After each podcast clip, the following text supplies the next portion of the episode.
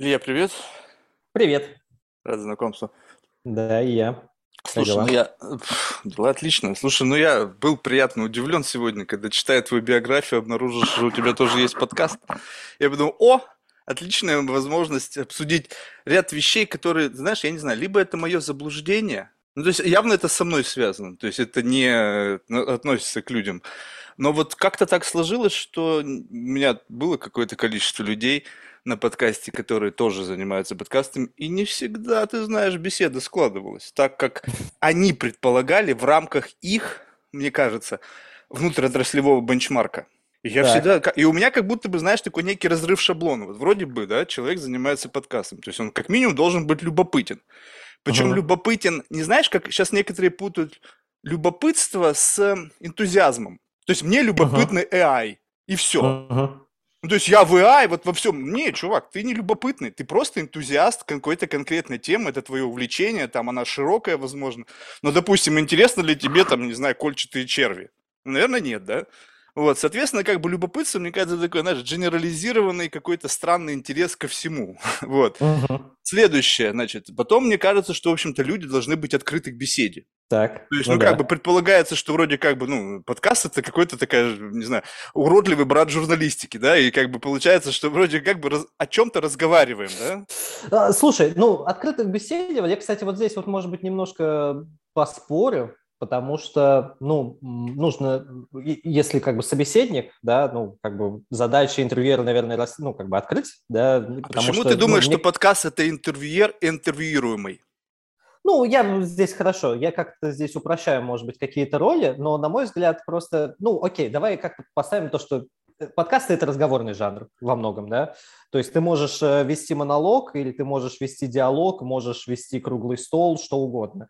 А задача, как минимум, человека, который ведет это все, который, ну, производит из этого контент, да, это открыть человека, потому что сама суть диалога, она подразумевает то, что ну, человек должен тебе открыться. Ну, не то, что должен, да, но это как это дает вот эти какие-то интересные идеи, какие-то вот эти штуки, но любому человеку достаточно сложно открыться, да, и, ну, как вот, вот просто, ну, мне, мне кажется, это же такая история, ты сидишь с человеком, которого ты, скорее всего, видишь первый раз, да, и... э, Зал ожидания в спрашивает тебя, аэропорте. Вот что такое подкаст, только под запись. Как-то вы «А, застряли ну, где-то и вдруг, глядя на друг друга, подавая какие-то сигналы, поняли, что, а, ну давай пообщаемся.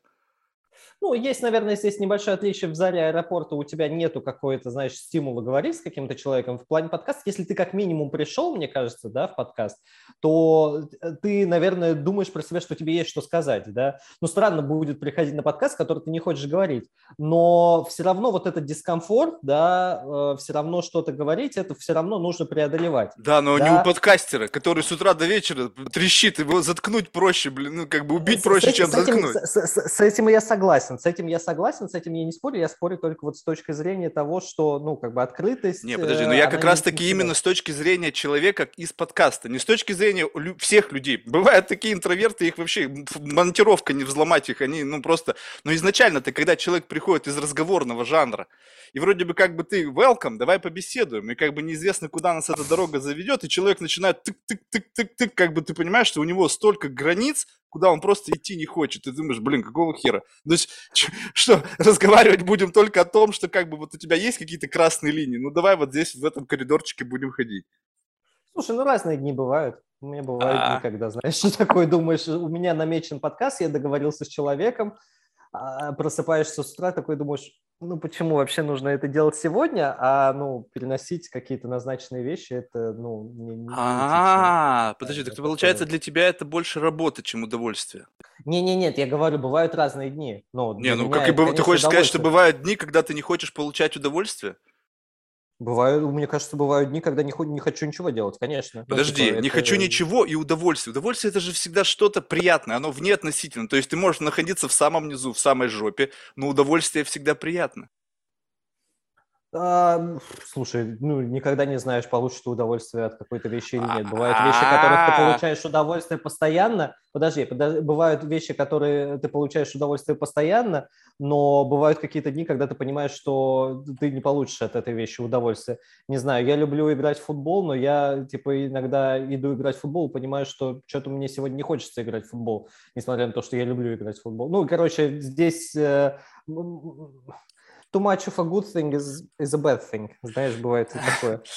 Слушай, ну вот я, я на эту тему реально много думал. Вот честно, так, потому что для меня, ну, как бы удовольствие, это, мне кажется, единственное, что как бы держит меня в этом мире. Вот. И э, когда я задумываюсь о вещах, которые... Ну, на самом деле ведь действительно ты как бы э, не можешь знать наверняка, получишь ли ты удовольствие в том самом как бы плане, в том самом вот каком-то таком, может быть, в каком-то мере извращенном ключе от беседы, в котором э, именно оно тебе доставляет удовольствие. То есть вот тоже любопытно, что не каждая беседа, то есть беседа сама по себе это просто как бы форма коммуникации. Но в этой форме коммуникации должен быть какой-то определенный флейвор, какой-то определенный внутренний какой-то контекст, в котором именно вот, именно вот в этом месте такой sweet spot, ты получаешь удовольствие. И вот в этом, мне кажется, идея э, любопытства. То есть я вот могу что тебе рассказать, что я тоже не, мой, мое любопытство не генерализировано. Но я как бы придумал себе идею, что ты как бы можешь искусственно быть заинтересованным в чем-то. И как это выглядит? Я раньше как бы это говорил, но мне удалось это отрефлексировать. Что представь себе, что ты просто приходишь на некий перекресток где твои uh-huh. интересы совпадают с интересами другого человека, без относительно общего контекста. Ну, как бы можно же, мы всегда можем найти место, где, в принципе, мы стоим на common ground. То есть ты можешь быть какой-то великий академик, там супер успешный бизнесмен, там не суперспортсмен, но есть какая-то вот линия, траектория, где мы пересекаемся с тобой под каким-то, может быть, странным углом, и бум, и здесь у нас с тобой, ну, как бы, как минимум, паритет. Ну, то есть ты знаешь о жизни ровно столько, сколько знаю я, именно в этом конкретном сегменте. И здесь мы с тобой равные собеседники. И вот именно тогда беседа становится интересной, потому что мы перестаем говорить с позиции авторитетов. Тут недавно мне один интересный человек намекнул о том, что я просто люблю заводить людей в некую условную ментальную баню, uh-huh. раздеваться, и как бы в бане генералов нет. И вот такой формат uh-huh. беседы, я почему-то считаю, что это подкаст. Uh-huh. Слушай, ну, я здесь знаешь, я вот, вот смотрю на это как на то, что ты, я никогда не знаю на самом деле, где у меня с человеком вот этот вот самый common ground, который ты говоришь, да. Ну, ну ты его ищешь идеи, или понимаю, просто не знаешь? Ну, либо ищешь, да, но на самом деле, мне кажется, это, знаешь, иногда, иногда прикольно не искать. Иногда прикольно, когда это вот, вот именно вот через вот как раз открытость, через разговор, это находится, да, то есть ты не обязательно прикладываешь к этому усилия, да, и в этом есть, мне кажется, самое, э, самый главный фокус того, что ты когда ведешь разговор. Э, я здесь, знаешь, еще у меня вот мысль, когда ты рассказывал, появилась о том, что когда ведешь ты разговор с человеком незнакомым, и у тебя ты ищешь какую-то конкретную тему, у тебя формируется определенное ожидание. Не-не-не, ты самое, не ищешь конкретную тему, ты, том, ты что... именно ищешь mindset. Ты как бы я чувствуешь, понимаю, что вот но... здесь мы пересеклись, а не это не тема. Okay. Это просто okay. как некое состояние, в котором ты как бы начинаешь пребывать. Э, дело не в этом. Дело в том, что ты вот, вот, да, ты ищешь это состояние такое, но это все равно вопрос э, некого ожидания, да. Самое классное, что может быть, мне кажется, это отсутствие каких-либо ожиданий, да. В отсутствии ожиданий ты, э, у тебя, ну, как раз и генерится вот это вот какая-то, не знаю, мне кажется, вот этот вот вот это удовольствие, о котором ты говорил чуть раньше, да, то есть э, чем меньше ожидания, чем больше радость вот этого какого-то узнавания, радость от э, неожиданности и вот такого прочего. И на самом деле, мне кажется, вот для того, чтобы войти в эту ментальную баню, мне кажется, тоже классно до того, как ты заходишь, заходишь в нее, оставляешь вот эти все какие-то вещи, ожидания, а, ну, там, не пред, ну, какие-то предубеждения и так далее, вот ты оставляешь их, заходишь, и вот в этот момент, мне кажется, и получается какой-то интересный разговор. Это в идеале. Если человек, он как бы заинтересован в эту баню в принципе пойти. То есть мы сейчас говорим о том, вот это и есть как раз уровень открытости, когда, в принципе, два человека изначально открыты, да, и они говорят, слушай, ну вот нам, нам не нужны с тобой ожидания, потому что мы так или иначе уже в каком-то моменте оба открыты к этой дискуссии. Но когда ты начинаешь просто человека щупать, он как бы, он не идет. Он угу. не идет туда, куда как бы, ну, не знаю, хотелось бы прийти. Потому что дискуссия, ведь она заключается в том, что как бы большинство дискуссий, я не знаю, в рамках вот подкастов, это у меня такой несколько классификаций. То есть первое, это чистая журналистика, вопрос-ответ. То есть у тебя есть какой-то предустановленный набор вопросов, ты спрашиваешь, с какой целью, да? Цель такая, цель, скорее всего, э, в выхватывании из человека его экспертизы, да, какой-то, которая чисто теоретически может быть полезна аудитории, и за счет того, что ты классный извлекатель этих смыслов, ты получаешь плюшки от аудитории за счет того, что ты как бы ну, создаешь какой-то информационный контент. Так? Вот. А как бы беседа, которая мне нравится, в ней эти смыслы, они создаются как бы случайно. И ты даже uh-huh. сам можешь удивиться тому, что вроде как бы вот, ну, вот что-то какая-то светлая мысль проскользнула. То есть мы uh-huh. были не заинтересованы на какое-то извлечение, да. То есть рассматриваешь человека не с позиции там его регалий, каких-то там заслуг, и какой он классный, талантливый, и что из него можно полезного извлечь для какой-то мифической аудитории. Ну, то есть, как-то для меня это странная тема. То есть, удовольствие не связано со служением кому-то. Удовольствие связано со служением самому себе. Когда это удовольствие связано со служением кому-то, я как бы тут всегда очень как бы скептически, знаешь, к этому отношусь. Uh-huh. Как бы люди из благотворительности получают удовольствие от того, что они делают какое-то кому-то добро. Блин, там что-то другое намешано, какое-то тщеславие какое-то специфическое. Знаешь, ну что-то там все равно есть для себя, иначе я не понимаю, как это работает. Вот, но люди же, их же приучают. То есть посмотри вот на всю информационную среду. Как правило, это общение вот в таком формате. Когда ты, извлекая из человека что-то, в обратку ему даешь то, что он подсвечивается как профессионал. Ну, то есть как бы uh-huh. он тем самым подтверждает лишний раз свои профессиональные лавры, потому что он создает некую ценность. Люди говорят, ой, как классно, спасибо, ты нас научил. Но когда человека ты как бы приводишь в ситуацию, когда ты ничего полезного из него не выдавливаешь, у него происходит тоже разрыв некого шаблона. Типа, а я вот вроде пришел как бы блеснуть своим умом, а как бы меня, меня не спрашивают вопросы, которые помогут мне как бы этим умом блеснуть. Ну, а, знаешь, я вот понял, в чем для меня еще ценность э, подкаста, который я делаю, который называется «План Б», который я делал со своей э, подругой, коллегой Машей Долгополовой. Он как раз в том, что ну, мне нравится говорить с Машей. И мы начали этот подкаст из-за того, что ну, нам нравилось говорить на тему э, там, денежного благополучия, финансов, вот какие-то такие вещи достаточно бытовые, да, но мы нашли вот в этом как раз, да, common ground какой-то. И мы изначально делали этот подкаст именно как разговор двух людей, да, нам нравилось друг с другом говорить, и это вот как раз та штука и есть. Но мы поняли в какой-то момент, что а, мы э, чем больше говорим, чем больше углубляемся в разговор, тем больше нам нужен какой-то взгляд со стороны или экспертный взгляд, да, и в этот момент мы как раз идем и уточняем какие-то вопросы либо у экспертов, либо мы просим людей, а, чей опыт нам интересен, да, тоже как-то узнать. Ну, допустим, я не знаю, вот эм, э, мы, мы, у Маши есть э, любимая тема про недвижимость, потому что она сама там уже в какой-то мере поменяла несколько квартир и так далее. Ну, короче, материальные такие блага классические. Вот. И а, она, э, ну, нам тоже стало интересно, ну, мне стало в первую очередь тоже интересно, а как вот люди вообще э, там получают квартиры в наследство, вот как это происходит, как вот люди получают э, это материальное благополучие просто так, э, ну, там, просто по праву рождения какого-то, да, и поскольку, ну, например, у нас этого не было, интересно с кем-то таким поговорить, и мы вот как раз в подкасте это и рассматриваем. Или, ну, ну, у нас вообще мы как бы у нас э, один сезон был посвящен вообще э, тому, как люди э, богатеют, да, и вот богатство, оно было, среди прочего, ну, там, мы искали человека, который выиграл лотерею, да, ну, это же, ну, как самый кратчайший путь, просто человек идет, да, выписывает билетик и получает деньги. Вот, и, ну, мы думали, ну, наверняка такие люди есть. И когда мы начали есть. общаться с... Да, конечно, есть, вот, но... Но не найти. Да, есть такой, есть такой момент, потому что, ну, это, это вообще интересный миф, а, который мы там обнаружили, да, то есть э, тяга людей вот к этому гэмблингу лотерейному, он обусловлен э, ложью в центре этого всего. Да? Лотереи, которые существуют, они во многом создают образ того, что там можно победить, что там есть победители, эти победители что-то делают. Ну вот там простая история – а, какой-то, как этот, российский сервис, по-моему, Столото или что-то такое, они публикуют каждую неделю там победители, которые там выигрывают миллионы рублей. И меня заинтересовала история а, человека, который выиграл дважды за год.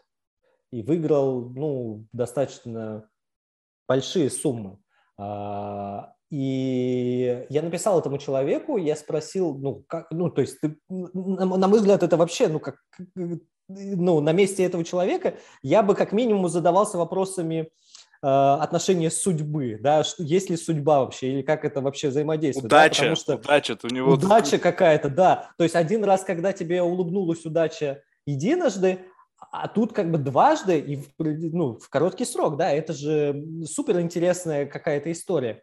И в процессе разговора с этим человеком я понял, что ну, это подставная утка, это, этот человек не, э, не выиграл два раза, потому что когда я его спрашивал об этом, да, я допускаю, конечно, окей, там 5% наверное, того, что он просто настолько к этому спокойно относится, к вот этому, к, к этой улыбке удачи которое случилось с ним два раза, да, но когда я с ним говорил, он говорит, ну да, ну вот так вот получилось, куда потратил деньги, ну вот я гараж себе купил, вот вторые деньги, я думаю, себе второй гараж куплю, да, я допускаю, что такого склада люди, они существуют, я допускаю, что действительно этот человек реально существующий, реально он как бы дважды выиграл лотерею и к этому относится совершенно спокойно, но это не выглядит правдоподобно, по крайней мере для меня. Нет, ты знаешь, у меня была схожая история. Я как бы, правда, не общался с этим человеком. Я ну, как-то провел год в Испании, и мне там кто-то познакомил, э, значит, с какой-то девушкой, мы с ней ужинали, и, при, и раз приезжает чувак на таком, знаешь, отвратительно ну, ну, с точки зрения его обвеса BMW. Ну, знаешь, там какой-то М или там, в общем, какая-то тюнингованная версия. Еще такая громкая, и он прямо кафе. А, а я, это был какой-то такой пляжный городишко небольшой, то есть там, в принципе, как бы тишина, и, знаешь, такой, знаешь, какая-то романтика курортных городов. И это прямо рев был. Я говорю, что за мудак? Ну, то есть, какого хера ночь на дворе? Ну, то есть, в чем смысл? Он говорит, этот чувак дважды выиграл в лотерею. Я говорю, да. Я говорю, как так? Он говорит, ну вот как-то так. И причем сумма, это же, это же не Россия, там миллионы евро. Вот, uh-huh. и, значит, он купил себе какое-то кафе, потом, значит, ну, ну, то есть, я не знаю, насколько это, ну, история достоверна, но вот как бы какие-то мифы, вот такие городские легенды, они как бы вот есть воочию. Но сейчас, знаешь, это безотносительно к этим лотереям, потому что эта тема такая сомнительная. Меня другой вопрос интересует. Вот как бы тема, которую вы выбрали, но она как бы супер классная, она как бы несколько такая а, противоречивая с точки зрения какого-то новой вот, норм новой этики, так посмотри, в IT, так они вообще стремаются быть богатыми и так далее. Ну вот вы, вы рассуждаете э, как, как кто? Как наблюдатели? Потому что, как бы, говорите, людей, которых вы призываете, чтобы поговорить о богатстве, ну, они далеки от богатства, в моем представлении. Ну, ладно бы вы Абрамовича позвали и сказали, слушай, расскажи нам о том, как быть богатым. Либо вы, будучи богаты, как, не знаю, там, эти вот саудовские шейхи, которые там срут самородками и золотом, рассказывали о богатстве с позиции, как бы, ну, ну вот, как бы, людей, которые живут такой жизнью. Просто те ситуации, которые вы описываете, они такое так себе богатство, знаешь, это я бы сказал, что это жизнь нормального человека. Ну, вот, э, мне кажется, это и есть, вот, знаешь, какая-то... То, что ты говоришь, противоречие, да, мне кажется, ну, в противоречии это и есть вот этот какой-то интерес. Во-первых, мне кажется, что любая тема, связанная с материальными благами, да, с богатством, с обилием денег и так далее, а, она ну, как минимум на постсоветском пространстве стигматизировано, да. Mm. Люди, мы, ну, там, стесняемся говорить о зарплате, мы стесняемся показывать, что мы что-то Люди стесняются говорить о зарплате, потому что она у них крохотная. А в этом-то как раз и суть, да, крохотная зарплата, да, у, ну, как бы те люди, которые не говорят о зарплате, они, у них эта зарплата крохотная, да. Я э, тоже приводил как-то этот пример, но я однажды познакомился с человеком, который работал со мной, ну, как бы, ну, не то что в команде, но в одной горизонтали мы находились, да, в корпорации, да, и в корпорации оказалось, ну, он там несколько лет работает, я там пришел только-только, да, мы примерно на одной позиции находимся, примерно одинаковый фронт работ, да, и я как человек, который, ну, как-то привык открыто говорить о вопросах там, своей зарплаты и так далее, да, я в какой-то момент с ним об этом говорю, и он рассказывает, что его зарплата, она, ну, там, в 3-4 раза меньше моей. При том, что мы делаем одну и ту же работу, да, и, э, ну, для, для меня как бы это Э, знаешь, это, ну, для меня это не стало звоночком, но я надеюсь, что для этого человека стал звоночком, потому что он как бы услышал, что за его работу могут платить больше, он достоин большего, ну, не то, что достоин, да, но в какой-то мере, типа, сторговаться можно и до таких цифр. Но возвращаясь к твоему изначальному вопросу, да, а, я говорю о том, что, во-первых, эта тема стигматизирована, во-вторых, ну, это, знаешь, это такая, а, ну, не крамольная, да, но несколько наивная вещь. Богатство, оно же не в деньгах исчисляется, не вот в этих... Ой-ой-ой-ой-ой-ой-ой, ты что, ну а в чем оно измеряется-то? Ну, мне кажется, что, как, э, я не знаю, тысячи, миллиона, миллиарда всегда мало. Да? Мы видим, что люди, которых мы считаем богатыми, они никогда не останавливаются, скорее всего. Да? Тот образ богачей, который у нас э, создается в голове, да, это люди, которые, ну, для которых их богатство, оно ну, это не, не считается для них богатством, да, и мы постоянно спрашивали людей, что для них богатство, да, для кого-то богатство – это возможность не работать год, да, для кого-то богатство – это уверенность в том, что завтра не нужно будет, э, не знаю, искать где-то деньги на то, чтобы купить продукты. И на самом деле вот это вот как раз то, что термин богатство... Вот ты, когда, когда я говорю, типа, что богатство – это нематериальное, ты говоришь, что... Ну, не то, что ты реагируешь, что это, о, ну как так, это что это такое? Что это тогда? И я как бы из этого делаю вывод, то, что, ну, для тебя, возможно, это как раз в материальном а, плане. И, Подожди, и просто то, то богатство, о котором ты говоришь, его достижение невозможно, прежде чем ты вкусил все плоды материального мира. Я вот в этих всех буддийских монахов, которые... Ты понимаешь, вот просто задумайся. Что бы ты мог сказать, что не в деньгах счастье, ты должен вкусить все удовольствие, за которое, ты, которое можно только купить. И вот только тогда ну, понятно, что ты будешь выбирать, исходя из того, что что-то там за пределами твоих красных линий, но в целом, вот, допустим, давай просто сейчас, вот ты будешь о чем-то фантазировать, а я буду щелкать пальцами. Раз, два, три, вот все ты свои какие-то гештальды, там свои ага. какие-то закрыл, насладился ими, вкусил, понял, фу, не, не, 100-метровую яхту не круто иметь, геморроя больше, чем кайфа, кайфанул там первые три дня или первую неделю, окей, закрыли, чекмарк поставили. Дальше, что там можно еще? Окей, купить пентхаусы во всех странах почему, мира. Почему ты считаешь, что, почему ты считаешь для того, чтобы познать вот это вот как раз богатство, нужно использовать вот эти все э, вещи в чек-листе. И, ну, ну как типа, ты можешь судить о чем-то, на восточную, филос... восточную, восточную религию, я ну, могу сослаться на западную э, философию, которая, ну, не знаю, вот мне приходит на ум э, Эрих Фром, модус обладания, модус бытия, да, ты можешь существовать в модусе обладания, где ты считаешь, что тебе нужно для того, чтобы расти а, как человеку тебе нужно как можно больше материальных благ, а ты можешь находиться ну, как бы в модусе бытия, для которого для тебя важен духовный рост. И это две не противоречащие друг другу истории. Ты можешь как бы совмещать их и так далее, но когда, ну, типа, вот, вот богатство, оно у каждого свое, да, для кого-то это материально, для кого-то нематериально. Возможно, люди, которые считают, что для них богатство нематериальное, возможно, они не, э, действительно не, вкусили вот этих всех плодов э, материального богатства. Возможно, люди, которые э, считают, что богатство материальное, они, не знаю, может быть, они вкусили все духовное. Здесь масса вариантов, масса как раз вещей. Слушай, я ну считаю, вот в этом что, и смысл, ну, как бы... что можешь ты в духовное богатство включить, э, из, ну, не знаю, испытать, не будучи богатым? Можешь, так? Тема Конечно. правильно. А, да. а, будь, а можешь ли ты испытать удовольствие, связанное с деньгами, не имея денег? Нет. Понимаешь? Поэтому как бы путь, как будто бы кажется, как будто бы такой. Они говорят, мы, мы скипим, все равно мы делаем скип. То есть, окей, я пропускаю стадию богатства и иду сразу некому к духовному просветлению. Но это не целостная картина. То есть, мне кажется, что богатство здесь, я в нашем каком ключе на него смотрю, мне кажется, это очень серьезная проверка тебя. То есть, вот кем ты Это выйдешь из этого. да, конечно, да. Это серьезная проверка. И э, слушай, ну потом, ну мы говорили в том числе с людьми, у которые, которые долларовые миллионеры, да. Ну, Мы, это ну ерунда. там, они... Долларовые миллионеры сейчас каких собак нерезанных. Блин, их там 200 тысяч, по-моему, или там сколько-то. А, подожди, даже больше. Ну, в общем, Ну, короче, там... какая разница? Слушай, ну, все равно это все равно это какой-то не, не- не такой высокий процент относительно всего населения, да. Это все равно люди, которые находятся, ну, как бы в каком-то вот этом материальном плане чуть выше, да. Окей, мы не говорили с самым богатым человеком по версии Forbes и так далее, да, но э, зачем это нужно? Мне кажется, в какой-то момент э, э, ну, ты говоришь, да, типа, можно ли испытать, э, можно ли познать вот это материальное богатство, не используя все штуки? Ну, не знаю, мне как-то мне кажется, что есть определенный предел, после которого вот эти вот все э, материальные Миф. блага, Миф. Не знаю, почему ты так считаешь. Ну как? Ну потому что это знаешь, это как это то же самое, что э, ты в какой-то момент перестаешь быть тем, кто ты есть. Ну, то есть получается как, что ты представь себе был вот, ну, представь себе вот, допустим, ты как вот человек любопытный, да, и у тебя неограниченный ресурс.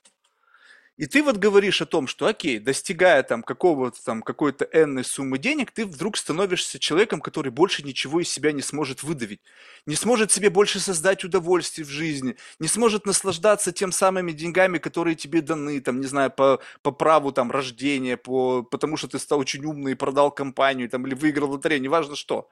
То есть с чего люди взяли о том, что как бы вот ты вот достигаешь какого-то уровня, и дальше у тебя как будто бы пропадают жизненные потребности? Они всегда как бы Мне есть вопрос того, что ты можешь как бы Не просто, знаю, может быть, тебя кажется, нету фантазии? вполне- Это все- всегда уникальная история для человека. У каждого человека есть, э, ну, там, право так себя почувствовать. А то, что Ну. у него есть какие-то внешние установки, которые там ему, э, значит, социум э, дает, да, относительно которых он считает, что он не может там чего-то выше какого-то потолка э, войти. Ну, это, мне кажется, не, не проблема человека, но проблема его восприятия. Поэтому я не думаю, что это миф. Я думаю, что вполне... Я, я, по крайней мере, окей, если к этому относиться как к мифу, то это миф, в который я готов поверить. М, Вот. Я не готов поверить в миф э, человека, который дважды выигрывает в лотерею, но вот в этот миф я готов поверить. Да, это действительно. Не, просто знаешь, э, я, я очень часто слышу подобные беседы, и у меня всегда возникает вопрос, вот была у вас беседа с по-настоящему богатым человеком? Вот отвратительно богатым. А я не знаю, что значит, что значит э, э, по-настоящему богатый? Ну, значит, это как бы у Кто тебя это? не, вызыв- ну, не вызывает сомнения, что он может купить тебе все, что захочет. Ну, то есть вот, и причем он это действительно покупает. Вот, допустим, мне разговоры Уоррена Баффета, они не- немножечко не очень нравятся. Он всегда говорит, так, открыто, знаешь, все, я могу купить себе все, что угодно.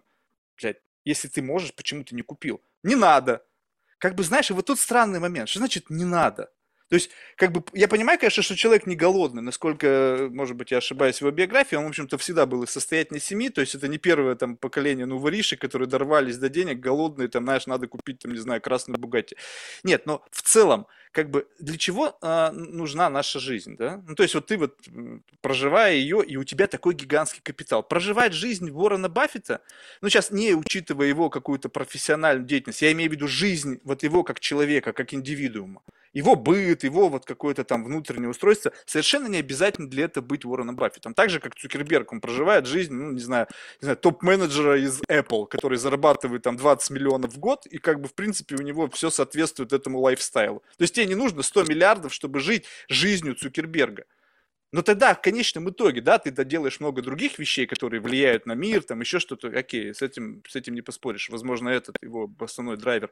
Но в целом-то что тебе мешает это делать? Вот представь себе, что для тебя абсолютно не принципиально, какую машину купить, потому что для тебя это вообще не имеет никакой разницы с точки зрения денег. Ну что, ты будешь покупать Honda Civic, либо купишь себе Bugatti, если, в принципе, какая разница? Ну какая разница? Ну для тебя деньги, 2 миллиона, там сколько даже, ну возьмем там 16 миллионов, там Bugatti Chiron и Honda Civic, там 50 тысяч долларов. Да похер, у тебя 100 миллиардов. Что, в могилу их с Слушай, собой заберешь? э, ты, ты, ты просто спрашиваешь меня, ну, такой максимально гипотетический вопрос, да, пытаешься, чтобы, ну, как бы, мне, ну, Нет, вот именно вот это вот и есть место- человек На с- место вот человека. Правильно, но вот этот человек себе может так рассуждать, он может так А я мыслить. не знаю, как этот человек рассуждает, и мне, Нет, честно чи- говоря, ну, основываясь на его финансовом профайле. Не то, как что у Так. него в голове, какие тараканы. Слушай, ну ты вот просто приводишь, приводишь, э, это, значит, пример э, Цукерберга, да? Есть, э, значит, история э, Джека Дорси про то, как, э, значит, Марк Цукерберг привел его к себе на ранчо, да, и типа застрелил оленя, которого они потом съели, и этого оленя он долго смотрел в глаза, прежде чем как его застрелить, э, прежде чем как его употребить, да, и, ну, как бы это в какой-то мере там даже токсичное поведение, потому что он чуть ли не заставлял там делать это людей, которые там рядом с ними находились. Кто, кто, кто, кто Да. кого заставлял, я не понял. Марк Цукерберг заставлял Джека Дорси. Это была такая, ну, байка, Нет, байка же Джека Дорси. Нет, так это же видно, что Дорси. вирда. То есть по нему вот в этом-то как раз и интересно, что где у него вот эта вот граница-то его проходит. Ну, короче говоря, короче говоря, я не знаю, вот, вот, вот, может быть, это ты как раз говоришь отвратительно богат, что может делать, что хочет. Мне Блин, кажется, ну вот такое может и любой это охотник делать. Ну, может быть, может быть, э, нет, не знаю. Я не ставил, не, не, не, ставил, не хочу себя ставить на место вот э, такого рода людей. Мне это не очень интересно, и я допускаю, что кому-то это тоже может быть неинтересно. Ну ты говоришь о Поэтому- богатстве. То есть как бы получается, что ты говоришь о богатстве, но как будто бы внутри тебя живет некая неприязнь к этому. А, ну, Во мне есть неприязнь к излишеству, да, если есть, ну, как бы, излишество- Богатство и излишество. излишество. Где разница?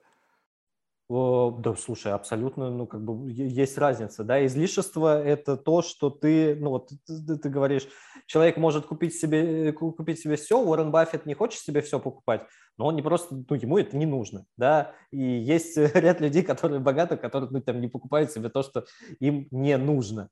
Э, как- ну, мне кажется, когда ты берешь что-то, что тебе не нужно, да, ты немножечко идешь против своей сущности, против своей личности, да, и это странно идти против своей личности. Это, мне кажется, ну, если не презренно, то как минимум глупо. А что ли. значит не Вот. нужно? И- Вот тут мне любопытно, как вот как ты в своей жизни, вот представим себе, сейчас возьмем без относительно, не называя цифры, возьмем просто какой-то а, ну, какой-то уровень финансового благосостояния. И в этом уровне финансового благосостояния ты волен выбирать какой-то там набор товаров, услуг, всего остального.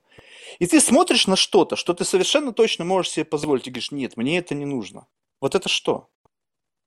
А, Давай попробую. Я просто смотрю на книжную полку, и я понимаю, что вот э, я, чтобы прочитать вот все книги, которые стоят на полке, мне нужно, э, ну, давай прикинем, ну, окей, давай два года возьмем, да? Мгм, Два года возьмем на то, чтобы прочитать те книги, которые у меня стоят на полке. мгм. А, Я часто грешу тем, что я беру э, дополнительно какие-то книги и не читаю те книги, которые у меня еще стоят на полке и все такое. А, Мне кажется, это, вот для меня это лично классический пример того, что мне не нужно. Мне не нужно брать новые книги, потому что старые я еще не прочитал, и старые мне все интересны. Да? Я готов здесь как-то списывать на то, что есть книги, которые я купил, как, который момент, в какой-то момент они мне были интересны, а потом они перестали мне быть интересны. Но для меня это редкость. Да? Для меня все равно книгу, которую я в какой-то момент взял, я возвращаюсь в момент интереса, и я думаю, ну, это довольно странно. Будет странно, как минимум, ее не открыть, не прочитать там несколько страниц. Вот, э, пожалуйста, мне кажется, вполне себе понятный пример. То же самое, наверное, с играми на PlayStation. Да, у меня там 10 игр есть, из которых там 5 не пройдено. Я играю только в одну. Нужны ли мне остальные 5? Да вроде нет, если я получаю удовольствие от одной. а, В общем-то так. Э, Как бы здесь ну, мне, мне кажется, это как раз достаточно простая история, да, то же самое как бы и с э, вот этим вот как раз излишествами. М. Просто в какой-то момент книги, книги и игры превращаются, не знаю, вот то, что ты говоришь, машины и самолеты. Нужно Не, ли ну, мне... Стоп, но это клише. больше- нужно Это ли клише. мне больше одного самолета или больше одной машины в жизни? Ну, машины, может быть, я еще могу здесь как-то придумать ситуацию, то есть мне нужна там одна машина, не знаю, для того, чтобы ездить между городами, одна для того, чтобы, не знаю, уехать в лес, да, самолеты, мне кажется, мне, ну, мне хватит и одного, да и, в принципе, как бы... Подожди, ну вот смотри, вот взять пример с айфоном. Такой самый банальный пример. Вот получается, что люди, которые каждый год покупают себе новый iPhone, это люди, которые живут по принципу излишеств? Либо просто люди, которые могут себе позволить инновации. Пусть они примитивные, пусть они как бы высосанные из пальца. Но просто я хочу, чтобы у меня всегда был апдейт. Поэтому, когда кто-то покупает новый Гольфстрим, потому что вышел он новый, а у него, в принципе, самолет по часам налета еще может 10 лет летать, и вообще как бы никакого проблем нету. Но у него в моменте оказывается два самолета, потому что старый он еще не продал, потому что, в принципе, рынок не как горячие пирожки продают, а у него уже второй, и вот у тебя как бы два. Так же, как у людей, которые имеют iPhone, у них, начиная там с 2007 года, сколько их там уже, 13 штук, да? Ну, э, это немножко, э, да, наверное, вот здесь вот я готов как-то вот э, с тобой пройтись по этой дорожке, потому что, наверное, стоит, да, различать какую-то, ну, если не необходимость, то нужду и, ну, вот желание какое-то получить удовольствие, да? Да, Ты да, в этом все и есть смысл. Истории. То есть, если да, я но... получаю удовольствие от, от скупания реал эстейта по всему миру, ну, если вот представь себе, что моя жизнь, я живу в поиске удовольствия, и мне вот какому-то, может быть, уродливому с точки зрения моих фантазий, моего духовного какого-то там, не знаю, состояния, то есть я примитивен, возможно, жалкий муравей, но я хочу прожить свою жизнь в удовольствии. И так случилось, что у меня для под, подкрепления моего удовольствия есть деньги – и я купил себе там, там пентхаус в Лондоне, пентхаус в Гонконге, в Нью-Йорке, в Лос-Анджелесе, и я просто получаю от этого удовольствие. Я Люди понял, говорят, это знаешь, излишество. Я просто, я просто, Идите я в жопу. Тебя, не, не, я просто тебя слышу, и я понимаю то, что э, может быть это действительно проблема во мне. Мне совершенно, ну, я понял для себя, что я не могу купить себе удовольствие в большинстве случаев. Да. Во! Удовольствие вот это, это что-то, вот это что-то, что э, ну, есть какие-то вещи, да, которые можно там купить за деньги, они принесут удовольствие, но сама, сам факт, представь еще, знаешь, вот какую мысль я тебе закину, сам факт того, что ты расстаешься с чем-то себе дорогим, а когда мы говорим о том, что э, богатый человек, это у которого деньги в излишестве, поскольку он ими дорожит, ты расстаешься с чем-то тебе дорогим, и получай, ну, как бы ты не можешь, ну, мне кажется, получать удовольствие, отдавая что-то тебе по-настоящему дорогое в обмен на вещь, которая ну, не факт, что будет для тебя дорогой. Да, и, ну, короче говоря, здесь вот в этом и есть какой-то для меня конфликт с тем, что ну, нельзя купить вот себе какое-то удовольствие. О, да, можно интересно. получать удовольствие от траты. Можно получать удовольствие от траты, потому что, ну, но важно, во-первых, это осознавать. И я думаю, что в какой-то момент, когда ты очень много тратишь денег, э, ты перестаешь, ну, как бы, это перестает приносить тебе удовольствие. Удовольствие – это что-то, что ты можешь сделать осознанно, а осознанно ты можешь делать ограниченное вещей количество в жизни. Вот. Э, Но это любопытно, что, что ты сказал, что получается для тебя, чтобы получить удовольствие, в системе ценностного обмена должны поменять руки ну, какие-то материи, которые для тебя имеют значение. То есть для тебя да, трата конечно. денег сопряжена с тем, что то, что ты тратишь, для тебя сколько-то весит. Если ты Слушай, тратишь какую-то сумму, которая... Обязательно тебя ничего не, не весит, то ты получаешь то, что для тебя ничего не значит что-то. Не обязательно это деньги, не обязательно это деньги. Ты же э, тратишь какой-то временной ресурс, какой-то тратишь иногда духовный ресурс. Иногда для тебя временной ресурс не важен, иногда для тебя духовный ресурс не важен. Иногда для тебя и деньги не важны, но тогда э, странно, типа, вот, ну, гнаться вот за этими какими-то вещами, да, для меня дорого время, для меня дороги мои, э, ну, какие-то душевные силы, да, и я не готов вот ими как раз разбрасываться супер. ради вещей, которые типа будут эфемерны. Окей, супер. Сколько ты считаешь, ты мог бы сэкономить время, если бы у тебя было достаточно много денег?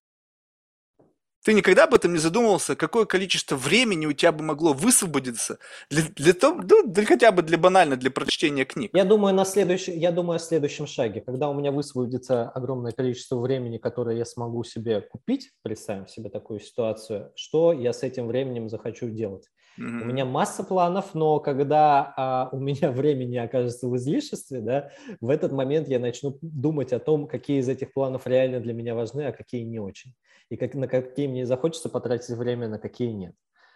Вот. А ты представляешь себе, какой принципе, мир возможностей но, но это но, открывает? Но, слушай, ну, то есть гигантская деле, возможность. У меня на самом деле, у меня на самом деле достаточно э, баналь, банально здесь, может быть, это прозвучит, но, честно говоря, я не знаю, я увидел это в фильме About Time в какой-то момент э, про чувака, который путешествует во времени, и он, ну, как бы, у него отец, он тоже путешествует во времени. У них есть способность путешествовать во времени. И однажды сын, который научился путешествовать, он спросил у отца, ты умеешь путешествовать во времени, как ты используешь это время, которое у тебя появляется, потому что ты можешь вернуться в какой-то момент времени, купить себе вот это вот самое время. Он говорит, ну, большую часть времени я посвятил тому, чтобы почитать интересные книги. Вот это, честно говоря, мой идеал. Мне хочется иметь больше времени, чтобы почитать побольше, потому что, ну, ну да, для меня это важно, для меня это интересно. Да, я с тобой согласен. А я бы, знаешь, а я бы прожил бы жизни тех людей, которые описаны в книгах. Вот я бы просто создал себе такую жизнь. Вот представь себе, что ты читаешь какой-нибудь у тебя роман, и в этом романе какие-то специфические события. Я вот, знаешь, вот сумасшедший богач. Я говорю, так, окей, нанимаем актеров, сделаем, блин, все. Я просто воссоздаю вот этот вот сценарий, я его проживу. Не как эту книгу, читая дома там у себя, пусть и в очень комфортном. Ну, согласись, у всего можно добиться какой-то такой гипертрофированной, ну, вот как бы модели. То есть у всего есть возможность взять и использовать к тому же самому процессу деньги, чтобы этот процесс как бы был более интересен. Я думаю, что а, любая вещь, которая становится в какой-то момент реальной, она может сделать очень больно, очень расстроить. Я бы вот такой, я бы таким путем не хотел пройти. Мне, мне, расстройства мне... – это части нашей жизни. Почему ты от них отказываешься? Это, знаешь, это вопрос в другом, что многие люди живут в боли и в расстройстве, но они это не контролируют. А теперь представь себе аттракцион с болью где ты платишь за то, чтобы испытать боль, но она приятная, она бархатистая, она в рамках того сценария, который был запрограммирован, и ты как бы с ней сталкиваешься, и вот тогда ты начинаешь осознавать, что это такое. Потому что люди все, как бы, когда это неизбежно, тогда ты как бы, конечно, считаешь, что это деструктивная функция. Когда ты как бы управляешь этим, и наша жизнь это ведь не только как бы положительные эмоции, есть еще и каскад отрицательных эмоций. Не знаю, мне кажется, в этом отношении, вот в этом и есть разница. Просто мы очень скудны. Магазин после IPO, который включает в себя удовольствие для богатых людей, очень скуден на мой взгляд. То есть вот раньше что было там? Ну, купить там футбольный клуб, там, купить там что-то еще, купить там яхту, купить самолет. Ну, как-то все такое, знаешь, клишеобразно. Сейчас там более какие-то продвинутые темы. Купить твиттер, да? О, прикольно, купил, не купил, непонятно. Что-то больше разговоров, чем дело. Ну, то есть, но все равно, в целом, там есть гигантское количество вариантов того, как ты можешь э, насладиться своей жизнью. Вопрос в другом, что просто многие люди, они просто даже не знают, что можно так, вот можно вот так. Потому что в большинстве случаев люди вот с такими деньгами, они все-таки, ну, это как бы субпродукт. Они на самом деле настолько увлечены каким-то другим делом, да, потому что деньги это не было никогда их целью. То есть они вдруг их получили, потому что делали что-то, что как бы вот этому, к этому привело. И у них просто нет времени насладиться этими деньгами. И они как бы поскольку постольку быстренько выхватывают какие-то там моменты, которые как бы могут соответствовать вот этому уровню жизни, там, имея там яхту за, за полмиллиарда долларов, там, два месяца в году, там, поплавал на ней, и потом она там, не знаю, большую часть времени стоит на приколе и стоит ее обслуживание, там, не знаю, 5 миллионов долларов в год. То есть просто времени нету. И они не могут это время купить, потому что как бы у них нету возможности, то есть у них все процессы оптимизированы уже до такой степени, сколько это можно было оптимизировать, и все. То есть они как бы заложники этого. А вот их дети, которые сейчас тоже их обломали, большинство этих айтишек сказали, ни хрена, никакого тебе наследства, сам всему будешь добиваться. Папа, какого хера? Ты тут пыхтел, дай мне пожить. Какого хера ты лишил меня наследства? Вот люди, которые пришли вот в этот мир, и у них уже были деньги, вот это вот, мне кажется, та категория людей, которые, они, мне кажется, не, не голодные. То есть они как будто бы умеют... Это как, знаешь, прийти в мишленовский ресторан и до этого две, два дня не есть. Ну, представляешь, как свинья просто все сожрешь и вообще не поймешь, что ты съел. А вот если ты сытый, ну, условно сытый, не только что ты нажрался только что пельмени, да, и пришел в гастрономический ресторан, а просто сыт. Пришел туда, и ты в состоянии вкусить эти блюда и испытать удовлетворение. Потому что когда ты дорвался, ты просто жрешь все подряд, и ты не понимаешь вообще что. Ну, я разговаривал со многими людьми, у которых были такого рода привилегии, то есть родились э, богатыми, обеспеченными, а, все такое прочее. И я пришел к выводу, что это во многом стереотип, что эти люди менее голодные до каких-то вещей, что они не так рьяно рвутся а, в работу, в какие-то личные успехи и так далее, это все равно, мне кажется, лежит в человеке. Да, ну, если человек э, родился без материальных привилегий, да, наверное, вероятность того, что он будет более голодный, голодным до того, чтобы вот, ну, как-то двигаться по этой там, социальной лестнице и так далее, да, наверное, вероятность больше, но это не стопроцентная вероятность. Точно так же, как для человека, который родился с привилегиями, не стопроцентная вероятность, что он не будет гнаться. И а в этом они плане мне как раз и нравится, в этом плане мне и нравится как раз то, что э, люди разные, да, и вот эта вся статистика, это все улетает в трубу в тот момент, когда ты с, э, с человеком, ну, как бы знакомишься с человеком. Это, знаешь, это причем, это, это интересное вообще, это интересный конфликт в какой-то мере. Вот мы наблюдаем, например, сейчас, что э, странный пример, ну и достаточно такой расхожий, но тем не менее, значит, что э, в Голливуде в, там, в индустрии кино, сериалов сейчас самые то, что называется hardworking, то есть те, которых ты видишь на экране постоянно, и у них, как бы, скорее всего, их агенты хорошо работают, да, но при этом они, ну, как работают на индустрии развлечений, то есть они все равно свой ресурс закладывают, это э, дети, родственники людей, которые уже были в Голливуде, да, и если, ну, то, что они родились с привилегиями, у них есть привилегии открывать какие-то двери, а, да, такое есть, но это не отменяет того, что они все равно кладут свои ресурсы на то, чтобы подарить человеку в той или иной мере удовольствие эстетическое. Правильно. Это Знаешь, противоречивая почему? история, потому что, потому что да, потому что да, они, они могут открыть какие-то двери, которые другим людям закрыты, поэтому у них есть вот это вот э, право привилегия, у других его нету, и, может быть, мы могли бы других людей видеть, но это не отменяет того, что они свой ресурс какой-то кладут и зачастую, ну, как бы вызывают интерес у публики. Это, это, это э, вызвано очень простым, на мой взгляд, феноменом.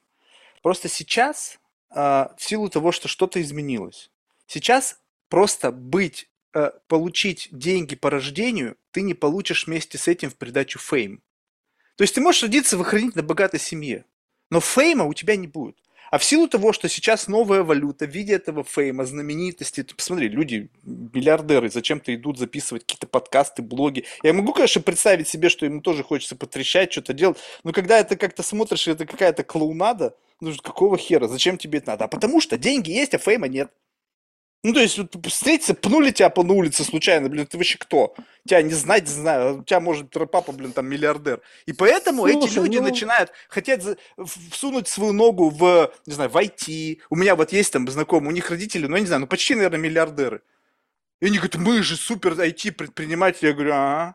Я говорю, ну и как это все началось? Он говорит, ну как бы нам папа там дал там 20 миллионов долларов.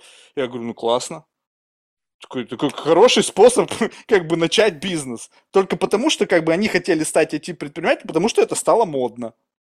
Они бы и без этого жизнь прожили, поверь мне. Это неконвертируемые две сущности. Это невозможно здесь как поменять евро на доллары, также невозможно вот эту вот фейм поменять на деньги, деньги Можно. на фейм. Есть э, Посмотри люди, на инстаграмщиков, которые там 100 есть, миллионов подписчиков, они конвертируют это в деньги люди, легко. Есть люди, которые могут это конвертировать, но они немногочисленны на самом деле. Это не, а, не реально рабочее правило, что люди, у которых большая аудитория, могут конвертировать эту аудиторию напрямую в деньги. Если бы такое было возможно, да, мы бы жили немножко в другом мире. Да, сейчас вот возникает вот эта сущность э, с Web3, с инвестициями, а, которые люди привлекают в себя, да, вот буквально там когда позавчера, вчера вот это был релиз э, братьев Либерманов, которые открыли вот эту как раз историю. Есть э, кейс э, Марина Могилка, которая привлекла деньги от Slow Ventures, ну, в, в, по сути, в то, чтобы развивать свой блог, который завязан целиком на ней. Да, но это во многом новая идея, да, потому что, ну, как бы, это и есть сейчас как раз интересный момент в истории, потому что мы сейчас можем посмотреть, могут ли реально деньги, которые инвестируются в человека напрямую, то есть его какую-то значимость, его э, знаменитость э, и все такое прочее, могут ли эти деньги реально умножаться, да.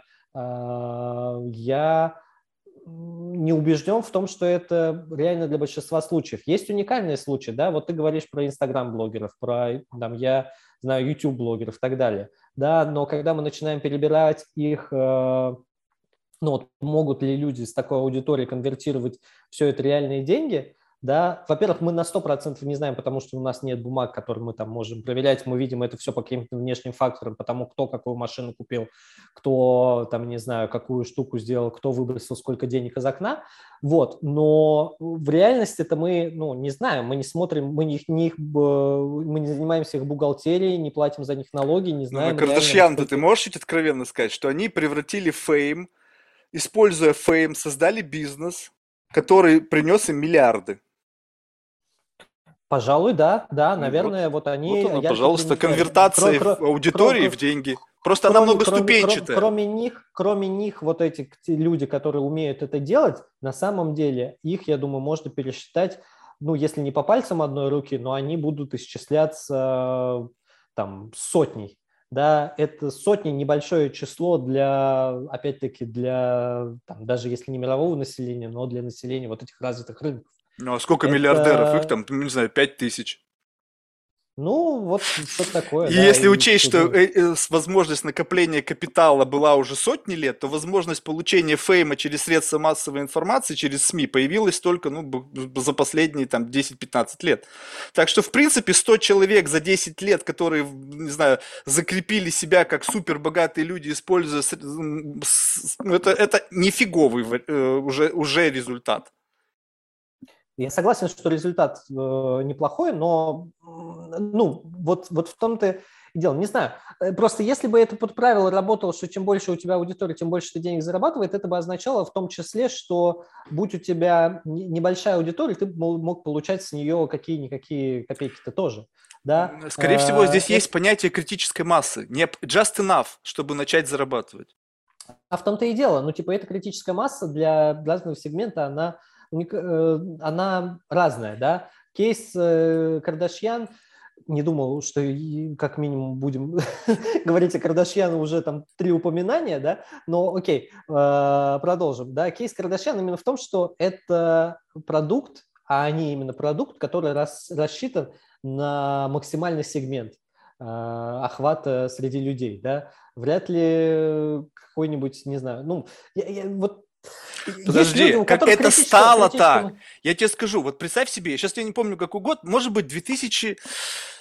Фу, 2012 то ли 14 к нам обращается одно агентство, которое занимается вот Talent Agency. Они в тот момент продавали там э, типа людей на корпоративы. И у них в списке они были, обратились к нам, слушайте, разошлите российским миллиардерам, э, возможно, что вот Кардашьян к ним приедет там на день рождения, еще что-то. Я говорю, ну окей. Мы, ну, я тогда уже знал, потому что жил в Америке, как бы для меня эти люди, они там были на этом шоу. В общем, ну и когда мы стали писать письма э, ну, представителям российского бизнеса, там от одного олигарха российского, там его ассистентка отвечает, а типа что она делает? Поет, танцует? То есть они даже вообще не в курсе были, кто она такая. То есть это не то чтобы продукт массовый, это продукт, который просто постепенно-постепенно стал известен всему миру. Изначально они были ну, локально там в Лос-Анджелесе, потом это вышли дальше, дальше, дальше, и так это растет. А вот когда это уже глобальный охват, так же и так, ты можешь быть, не знаю, там на, в своем регионе быть супер популярным, ну окей. Но если ты хочешь получить реальные деньги, то у тебя должен быть более высокий coverage, то есть у тебя не должно быть, э, допустим так, все, все в городе там, не знаю, там Саратов подписаны там на Васю Пупкина, ну окей, Вася, Васю Пупкина знает весь Саратов. Ну, получается, что рекламировать он может, ну, конвертировать деньги только для людей, аудитории из Саратова. Соответственно, много там не заработаешь. А вот если глобальный каверидж, вот тебе и деньги. Вот тебе и дополнительный критерий, как, как охват влияет на, может конвертироваться в, в деньги. Ну, фейм просто это же не обязательно вот это какое-то, когда ты знаешь, что человек делает, ты знаешь, что он, про что он и так далее. Фейм это в том числе вот это вот какое-то сарафанное радио, которое окружает. А как Я... ты вот именно через это радио ты знаешь, кто этот человек? Вот да, я, допустим, не знал, радио... кто такой Моргенштерн. Подожди, ты через радио, ты через радио знаешь, вот что такой человек существует, но ты не обязательно знаешь, что он делает. Ты слышал, кто такой Моргенштерн, но слушал ли ты его музыку? Потом послушал, когда мне сказали, что вот он такой популярный в России, ну, я себя заставил. Вот, слушай, а я, ну, как бы, а я знаю Моргенштерна, и я, ну, не слышал там его песни. Ты я просто не любопытен. отрывки и так. Не-не-не, я не то, что не любопытен, я очень-очень любопытен, но мне просто, я ну, какие-то вещи в том-то и дело. В этом как раз и суть мира, в котором мы живем, да, вот, э, вот эти все соцсети, Web3 и все такое, да, мы существуем в неком инфополе, в некой ноосфере, в которой мы э, узнаем о каких-то вещах, которые, ну, как мы вообще о них узнаем, да, как, ну, и, по крайней мере, я, я не обязательно знаю, не обязательно знакомился с какими-то произведениями, с какими-то личностями, которые становятся популярными, да, но благодаря тому, что мы находимся в какой-то единой ноосфере, у нас есть э, у всех более-менее одинаковый доступ к информации, да, э, это же удивительное свойство, что мы можем даже рассуждать о вещах, давать им какие-то оценки, не ознакомливаясь с ними да, и... Предустановки, предубеждения называется. Ну, почему предустановки, предубеждения, да, ну, типа, мне не нужно слушать Моргенштерна, не нужно... Блин, ужас, почему вы... Давайте вместо Кардашьяна Моргенштерна, не знаю, мне не нужно смотреть э, новый фильм, блин, нет, все плохо, я просто все приходят... Не, ну я понимаю, о чем ты хочешь сказать, что ты как бы, имея определенную сенсорику, определенный как бы щупальцу реальности, набрасываешь на образ этого человека свой какой-то э, а, аналитику, и она тебе подсказывает, так, Илья, это тебе будет стопудово неинтересно. И все, и ты как бы, окей, give up неинтересно, да, тема, тема как бы да, сам же становится да. неактуальной. Я думаю, я думаю, я думаю, да, в какой-то мере это, это действительно так оно и есть, и это, знаешь, еще, это завязано еще на, ну, вообще, в принципе, на производстве контента, на медиа, которые есть, да, в какой-то момент Да, но ты понимаешь, формируется... что ты не своей, не, ты, ты используешь как бы систему оценки, как бы, как, как предустановку. То есть у тебя отношение ведь такое не только к нему, а ко всем людям, которые плюс-минус на него похожи.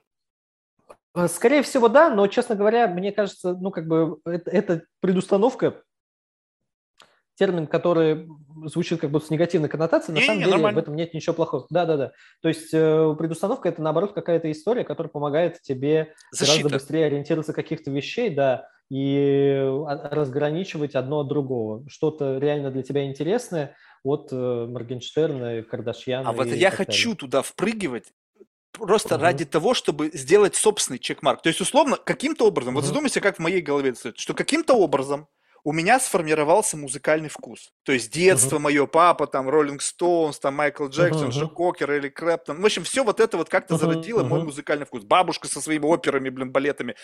И, так, и, так. и вот в рамках вот этого, э, как бы, некой модели восприятия, вот мой внутренний какой-то компас, мой внутренний камертон музыкальный, он как бы почему-то мне говорит, что люди вот подобно внешности сейчас, как бы безотносительно, как бы, как бы как некие представители определенной субкультуры с их внутренней идеологией, их музыка тоже говно. Но ведь я не слушал, я знать не знаю. Как, как ты можешь оценить? То есть у меня как бы внутренний мой голос говорит, нет, я иду туда, мне, может быть, это нравится, может быть, я нахожу что-то в этом интересное, может быть, какой-то элемент для того, чтобы просто рефлексия, подумать, как бизнес это работает. То есть увидеть хотя бы что-то. Потому что, знаешь, что меня заставило посмотреть? Потому что я не мог себе понять, как. Если это не нравится мне на 100%, что я просто не готов нисколько инвестировать это время, но как это нравится миллионам? Значит, там что-то есть. Ты упомянул э, термин вкус, да, и мне кажется, это то самое как раз э, тот самый термин, который здесь максимально важен. Да? Твой вкус, ты ну, можешь его там ты, ты можешь, э, вкус подразумевает какую-то рефлексию, да? Ты Его надо тестировать, в этом-то и дело. Да-да-да, в том-то и дело. Но я, как бы, э, честно говоря, чаще полагаюсь на вот эти вот предустановки на какой-то вкус для того, чтобы все-таки ограничивать вещи, которые мне не будут интересны. И так ты оказываешься в bubble е.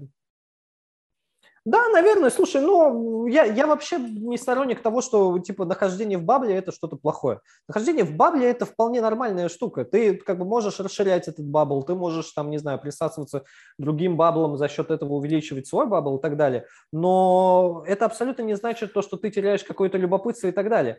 Ну, ты любопытен в рамках своего любой... бабла. Да, ну что. Правильно, и не идешь в тот бабл, в котором тебе не любопытно. Да, слушай, но фишка в том, что ты не знаешь э, границы, ты не знаешь границы своего бабла. Да, ты как бы эти, эти границы бесконечные, да, ты можешь не, не, не, не, не, не, они четко копать, имеют копать. границы. Вот именно, я это, не, это, не, это копание, в этом. Вот, вот это любопытно. Вот это то же самое, что я, мы с чего мы начали. Любопытство, я любопытен в AI. Ты только подумай, uh-huh. насколько широка эта тема.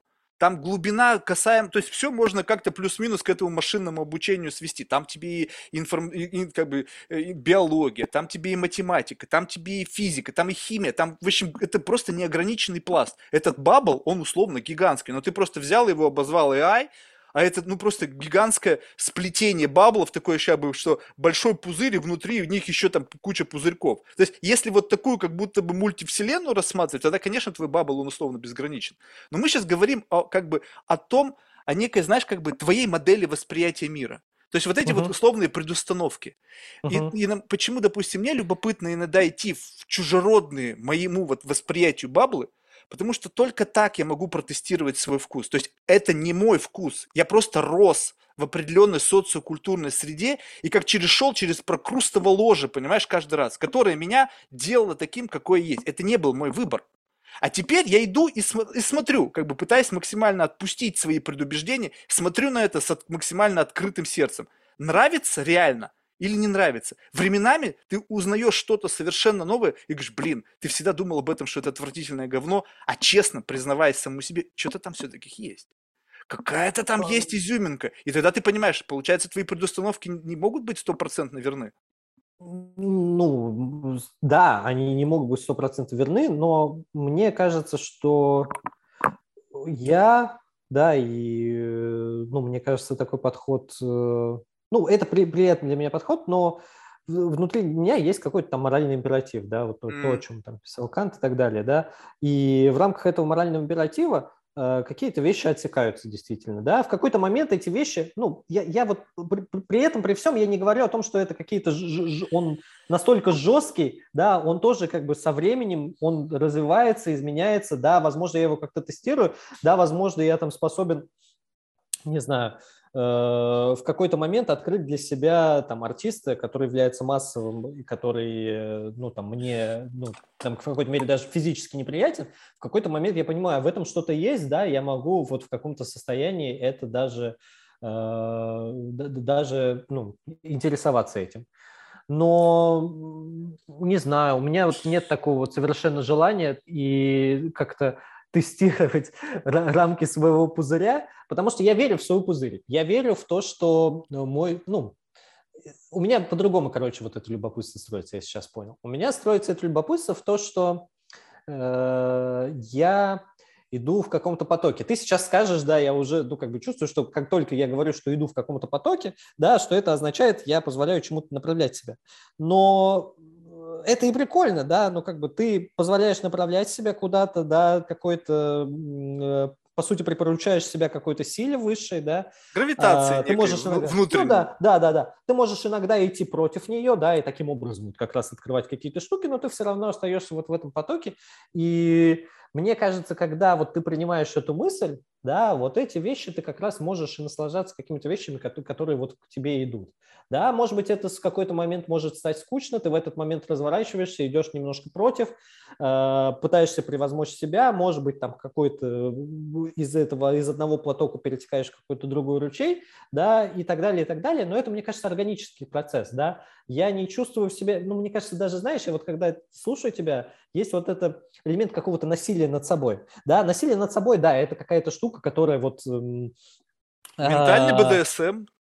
Ну да, да. То есть, не, ну ты БДСМ, люди же получают Подожди, удовольствие кажется, от БДСМ. Кажется, не, не, послушай, мне кажется, что это тоже какая-то установка в том, что ты э, для того, чтобы расти, для того, чтобы не, достигать чего-то, интересоваться не. чем-то. Да, Просто по-другому вот ты эти... не можешь.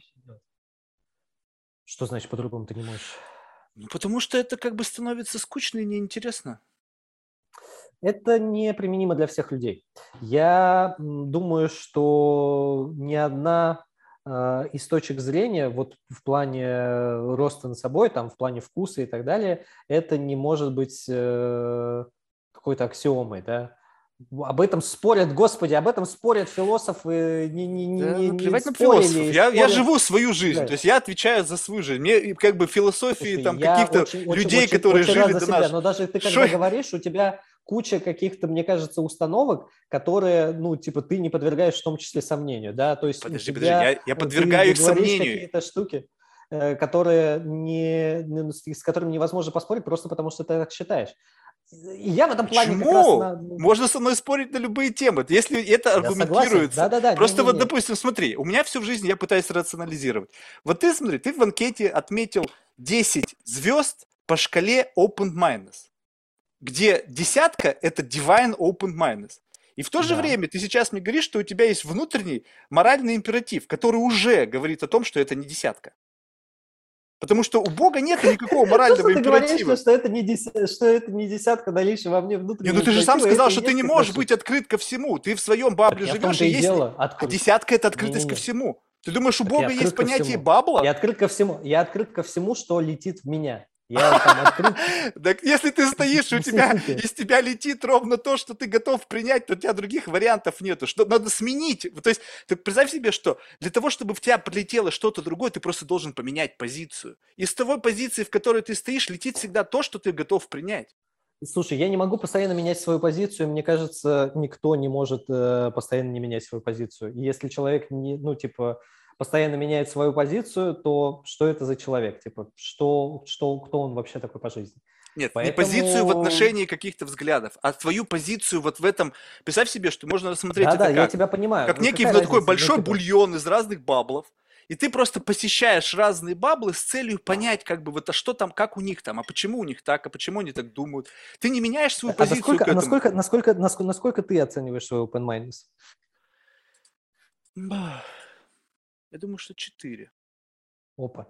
Ну, вот мне кажется, вот в этом как раз и есть такая штука, потому что, ну, как раз, э, я, я-то как раз, э, не знаю, ну... Не, ну для э... меня десятка – это человек, который может принять э, человека, который убивал и насиловал детей.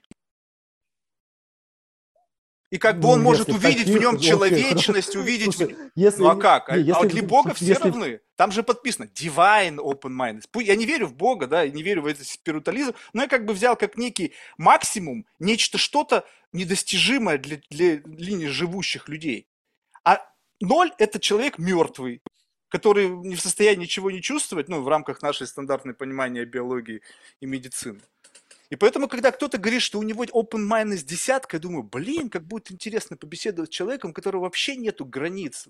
У меня они а, есть. Я их тестирую, я хожу туда, где мне неприятно, где мне кажется, как это вообще жизнеспособно. Но выходя из этого, я просто понимаю, где я.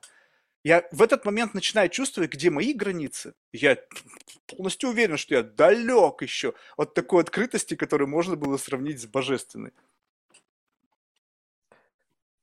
Ну, я задумался сейчас об этом. Я не думал об этом именно так, как ты говоришь. А, но не знаю.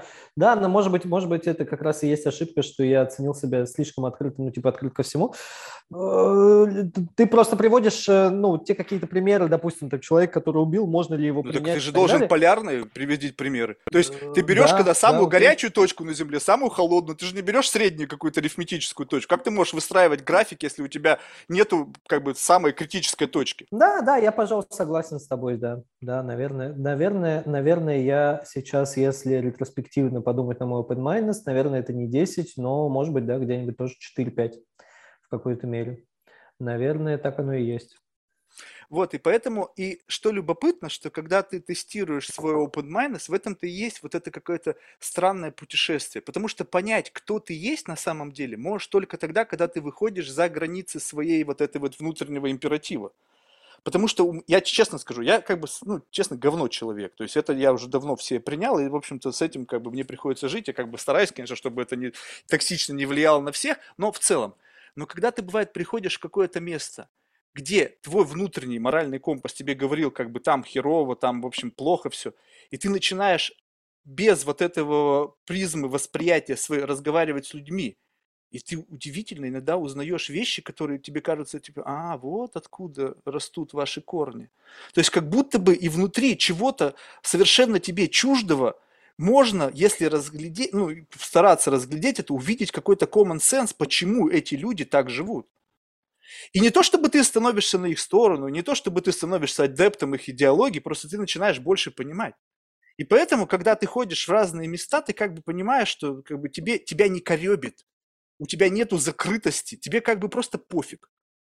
Ну, как бы да, ну вот такое тоже есть. Мы живем на планете 8 миллиардов людей, охренеть. Представляешь себе, какое количество тараканов, да, живут в головах 8 миллиардов людей. И что теперь каждому вот из этому какому-то относиться с, с агрессией, там, с какой-то, с непониманием? Да пофиг, пусть как хотят, так и живут. Но чтобы это чувство натренировать, ты должен себя вбрасывать, вот как бы проходить через этот буткемп. Потому что иногда бывает, сталкиваешься с чем-то, ну, настолько умопомрачительным, что ты не можешь держать свои эмоции. А почему? Потому что ты к этому не готов. Ты не готов, когда под тобой начинает трещать там лед, да, ты, на самом деле там не было пола бетонного, там лед. Ты просто на нем стоял и верил, что вот так оно и все. Знаю, тема такая интересная, но это вот и есть какое-то некое путешествие. И поэтому вот люди, которые приходят на подкаст, на мой взгляд, это как раз-таки представители тех самых разных бабл, в которым ты ходишь в гости, у них есть свой внутренний моральный компас, ты сверяешь свой компас по их компасу, и вот на преломлении, вот на этом самом, ты начинаешь понимать как бы какие-то собственные границы. Ну, наверное. Мне кажется просто, что это не жесткие установки, да, находясь в бабле, ну, ты, ты об этом и говоришь, да, при какие-то ты видишь преломления, какие-то соприкосновения, да, наверное, вот, вот, вот я больше этого придерживаюсь, да, когда я говорю про, рассуждаю про моральный императив, я тоже допускаю то, что ну, он может меняться, несмотря на то, что да, это императив, который подразумевается то, что он какой-то вот является стержень и все такое.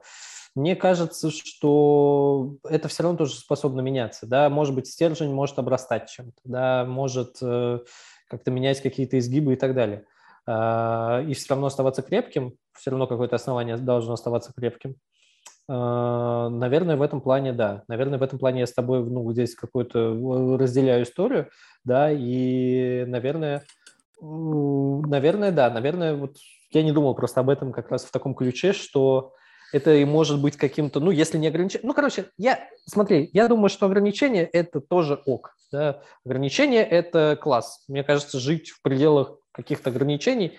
Вопрос просто в том, где ты их себе ставишь. Вот, в общем-то, и все. Совершенно верно. Вопрос в том, что вот я просто с чего все это началось? Я как раз столкнулся на ограничение лбом. Бум! Угу. И это как бы был путь в определенной, в некой темноте, и ты просто раз и наткнулся на стенку. И, думаешь, и как бы по моим внутренним ощущениям там ее не должно быть. Я думаю, какого хрена? Я... Как кто? Там ну, за меня кто-то возвик стену. Я, я просто смотрю, а для меня это другой процесс. Для меня это процесс, ты типа вот не, не вталкиваешься лбом, да, ты просто оглядываешься назад а, и смотришь, а, оказывается, там было препятствие. То есть это вот получается, раз... ты его э, прошел. Значит, не было да, это ты, получается, прошел. Не-не-не, а в том-то и дело, ты его как бы прошел, ну, типа... Ну, ну как ты мог пройти препятствие, его не почувствовав? Что за препятствие, которое ты не чувствуешь? Да господи, да как угодно. Ты идешь э, в темноте, да, э, перед, перед тобой перед стена. тобой стена, ее, и как ты ее прошиб и не по, почувствовал? По, по, по наитию обошел, например. О, вот так же может быть. Слушай, мы можем здесь моделировать массу каких-то гипотетических ситуаций. Ну, типа, вот я тоже, ну, как бы вот могу эти штуки приводить какие-то примеры. Фишка в том, что мы не знаем реально ну, того, как оно должно быть. И поэтому, да, поэтому для тебя граница это куда-то вот ты лбом уткнулся, для меня граница это то, что я могу посмотреть назад, обнаружить ее и понять, что ага. Ну и правда, ну да, бывают какие-то границы, в которые, да, я тоже там врезаюсь, но не знаю, я не могу так толком привести каких-то для себя, вот не, не приходит ничего в голову, когда вот, знаешь, я к чему-то пришел и понял, да, это тупик, и что-то надо с этим делать, либо ломать, либо что-то такое. Не, ну, не может знаю. быть, просто тот, э, тот, э, как бы, вот э, способ проживания этой жизни, который ты выбрал, ну, условно, как-то интуитивно или сознательно, когда ты как бы движешься в неком под воздействием некой такой внутренней отраслевой гравитации, да, которая иногда бывает поднадоедает, ты как бы съездил в поездку куда-то, вернулся, да, и как бы снова продолжаешь этот путь. Вот она может быть и как раз-таки и максимально а, обходит все, то есть как бы вот это вот, представь себе, вот это вот движение, да, оно как раз-таки может быть обходит в это все. И тебе не нужно думать о том, врежешься ты или нет, потому что это как бы некий такой self-driving какой-то кар, на котором едут люди, которые, в общем-то, как бы взяли, а, поверили в как бы вот в надежность этого двигателя, который всем этим управляет, то есть вот этого какого-то, не знаю, назови это каким-то внутренним, э, внутренним интеллектом, я не знаю, внутренней какой-то логикой развития этого направления. И вы свободно доверяете и движетесь, и понятно, что он обходит все острые углы, объезжает ямы и так далее. Ну, просто, да, может, может быть, это так, но вот self-driving car, не знаю, мне... Я, знаешь, вот, вот, вот почему я еще отметил там десятку своему какому-то open minded почему я считаю себя там открытым человеком ко всему, я сменил несколько профессий в своей жизни уже, да, и мне кажется, ну, что в, в каждой из этих профессий я э, преуспевал, да. Я начал... Преуспевал работать... по отношению к чему? К самому себе или к внешним факторам? Мне кажется, и по отношению к внешним факторам, и по отношению к самому себе. То по отношению к самому себе я это, это какая-то, знаешь, это работа, то, что я, ну, вынужден, наверное, проводить, потому что у меня есть, э, ну, как бы я человек ищущий, самокритичный, да, поэтому у меня как бы есть к себе вопросы. Но когда я пытаюсь на это посмотреть как бы со стороны, я считаю, что, ну, я везде добивался э, успехов. Я э, начал работать э, журналистом на сайте, потом, ну, редактором. А потом я пошел, я работал э, юристом, потом я пошел работать в инвестиции, а потом теперь в текущем моменте я определил себя как продукт. Ну, не то, что определил себя, просто то, что я делаю, да, это укладывается в рамки э, того, что называется продукт менеджментом и так далее. Вот. Э, есть какие-то вещи, которые я делаю сам, которые, ну, типа, ну, вот. И, и вот как раз для меня вот поэтому, ну, наличие вот этих каких-то э, рамок там в, ту, в той или иной там профессии, в той или иной специальности, да, для меня это всегда, ну, как-то казалось, ну, для меня не было этих рамок никогда. Да? Мне казалось, что можно вполне перетекать из одной сущности в другую, ничего не теряя при этом и только набирая. И это как раз э, позволяет мне рассуждать о том, что открытость, потому что, ну, это я удивился, да, но вот многие э, мне часто писали люди, которые говорят, а как вот вы стали продукт-менеджером? Вот вы... Э, типа, Честно, почему это их ну, беспокоит?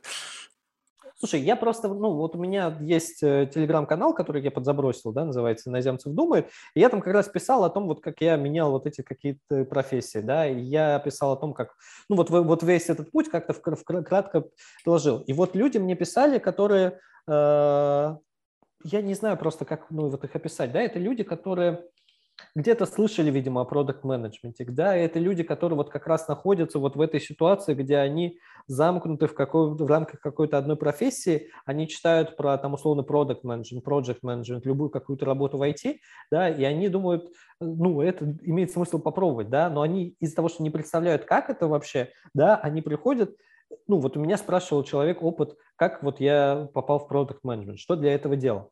И я начал рефлексировать, и я понял, что, ну, я ничего для этого не делал, ну, как-то, да, я учился что-то, да, я там смотрел какие-то э, материалы, какие-то книги читал, спрашивал каких-то знакомых, да, но не могу это уложить в какую-то вот единственно правильный путь, да, вот типа перетечь из одной профессии в другую. Для меня это случается органично. И э, да, наверное, это какие-то вот просто внутренние установки, с которыми я родился уже, да, что-то предустановлено было, а может быть и нет. То есть ты ответил, что ты знаешь, я, чувак, не знаю, как-то себя просто в какой-то момент обнаружил, будучи нет, уже, уже попро... там, нет. Я и у меня нету рецепта. Нет, я, поп... я попробовал просто изложить то, что я делал, да, я написал ему, что я делал, как вот это происходило у меня. Но когда я это перечитывал, да, я, ну, понимаю, но это не... Э, То есть, по большому счету, ты спиздел ему. Потому что, по сути, это было просто такое, какая-то реверс-инжиниринг, который просто... Подожди, но это был реверс-инжиниринг. Да. Но согласись, что если это было Destiny, то ты не можешь говорить об этом как некой инженерии. Потому что у тебя просто, возможно, другого пути не было. Ты пришел бы Ну, туда по-любому. И не факт, что Слушай. сделая шаг назад, декомпозируя каждый из твоих шагов, другой человек из точки ноль, следуя твоим шагам, придет туда. Он, во-первых, изначально уже не ты. Абсолютно не факт, но абсолютно не факт. Же как самое, можно как говорить об ты этом вообще, в принципе, следовать- как о Ты совете? можешь следовать какому-то рецепту. Почему это совет? Я не говорил никогда о том, что это как, как совет, да. Человек спросил мой опыт, я поделился с ним своим опытом, да, как я это делал. А, Я считаю, что этот опыт, наверное, не, невозможно создать, но, возможно, этому человеку как-то мой опыт либо поможет, ну, типа, он будет следовать там всему, что я ему, как, как вот я свой опыт описал, у него что-то получится, или он на основе этого опыта, ну, сделает какие-то выводы иные и другим путем пойдет. Почему это должно быть э, в плане того, что я его как-то обманул, как-то его, значит, э, э, в этом плане э, обманул его надежды? Не знаю. Ну, вообще Не, ну просто мне кажется, вот э, лично в моей системе координат, сейчас Бред. опять же, это как альтернативная версия. Вот если бы я действительно в себе, вот ты же сказал, что у меня была рефлексия, я сказал Да. как бы себе, я не знаю, как так вышло. То есть такое ощущение, что это некая просто органическая твоя форма эволюции, которая привела тебя в этот момент времени туда, где ты сейчас есть. И вот ответ, на мой взгляд, он такой, знаешь, чувак, я не знаю. Как-то так вышло в моей жизни. Вот я вот теперь здесь. И вот это как будто бы некая честная форма ответа, но с другой стороны, эта форма ответа не дает, как бы ты с нее не зарабатываешь социальных очков. И ты думаешь, блин, здесь если я так отвечу, зарабо- а зачем ты делал этот очков? подкаст, о, этот, этот канал? Как- блин, нет, вообще делал... О, господи, не-не-не, я делал канал, и я описывал какой-то свой опыт, и ко мне пришли люди для того, чтобы этот опыт уточнить. Вот, я не делал это для того, чтобы там заработать социальные очки. Я рассматриваю там свой канал как, э, ну, повод, да, вот это вот какая-то моя рефлексия. Будет она интересна каким-то людям, это, это наверное, То есть да, это в чистом виде рефлексия, без учета, что это кто-то читает. Либо ты А, подкручиваешь, что все равно это будет кто-то читать. Чувствуешь разницу? Кстати, по названию, я сейчас не- просто мне нужно понять с точки зрения английского языка. Иноземцев thinks, либо иноземц, иноземцев thinking. м, э, Я думаю, что второе, да, что это как этот... То есть это процесс, время, да? а не то, Процесс, чтобы ты да. думаешь о чем-то конкретном. Вот э, я сегодня иноземцев думаю, что Да, да, а, да, да, это наше да. все. А просто то, что ты человек как бы думающий о чем-то. Ну, человек, да. Ну, слушай, здесь есть определенная просто ирония, да. Мне как-то, я когда, вот я, я как раз недавно обнаружил, почему, как я пришел к этому названию в какой-то момент. Мгм. Это, знаешь, это когда вот в мессенджерах э, кто-то что-то пишет, да, возникают вот эти три точки, и иногда там Мгм. пишет, кто-то печатает. А один мой, значит, э, друг знакомый Сережа Король, да, он сделал канал «Печатает», да, и когда ты его смотришь там, типа, э, у себя в ленте, ты думаешь, ага, как будто бы человек печатает, это создается какая-то такая штука. И я просто, да, я точно так же сделал, но как бы с точки зрения того, что, типа, вот думай, да, это какой-то процесс, это же тоже, когда вот ты, типа, что-то печатаешь, да, бывает у тебя такое, когда ты печатаешь, печатаешь, потом думаешь, да ну фигня какая-то, стираешь и забываешь об этом, да, а человек, который на том конце, он сидел в этот момент в телефоне, он такой думает, ага, там, наверное, какая-то будет важная мысль или что-то такое, надо подождать, что он там допечатает, сидит, сидит, ты уже ушел там в этот момент, да, и что такое. Вот это вот как бы тоже, это тоже такая история.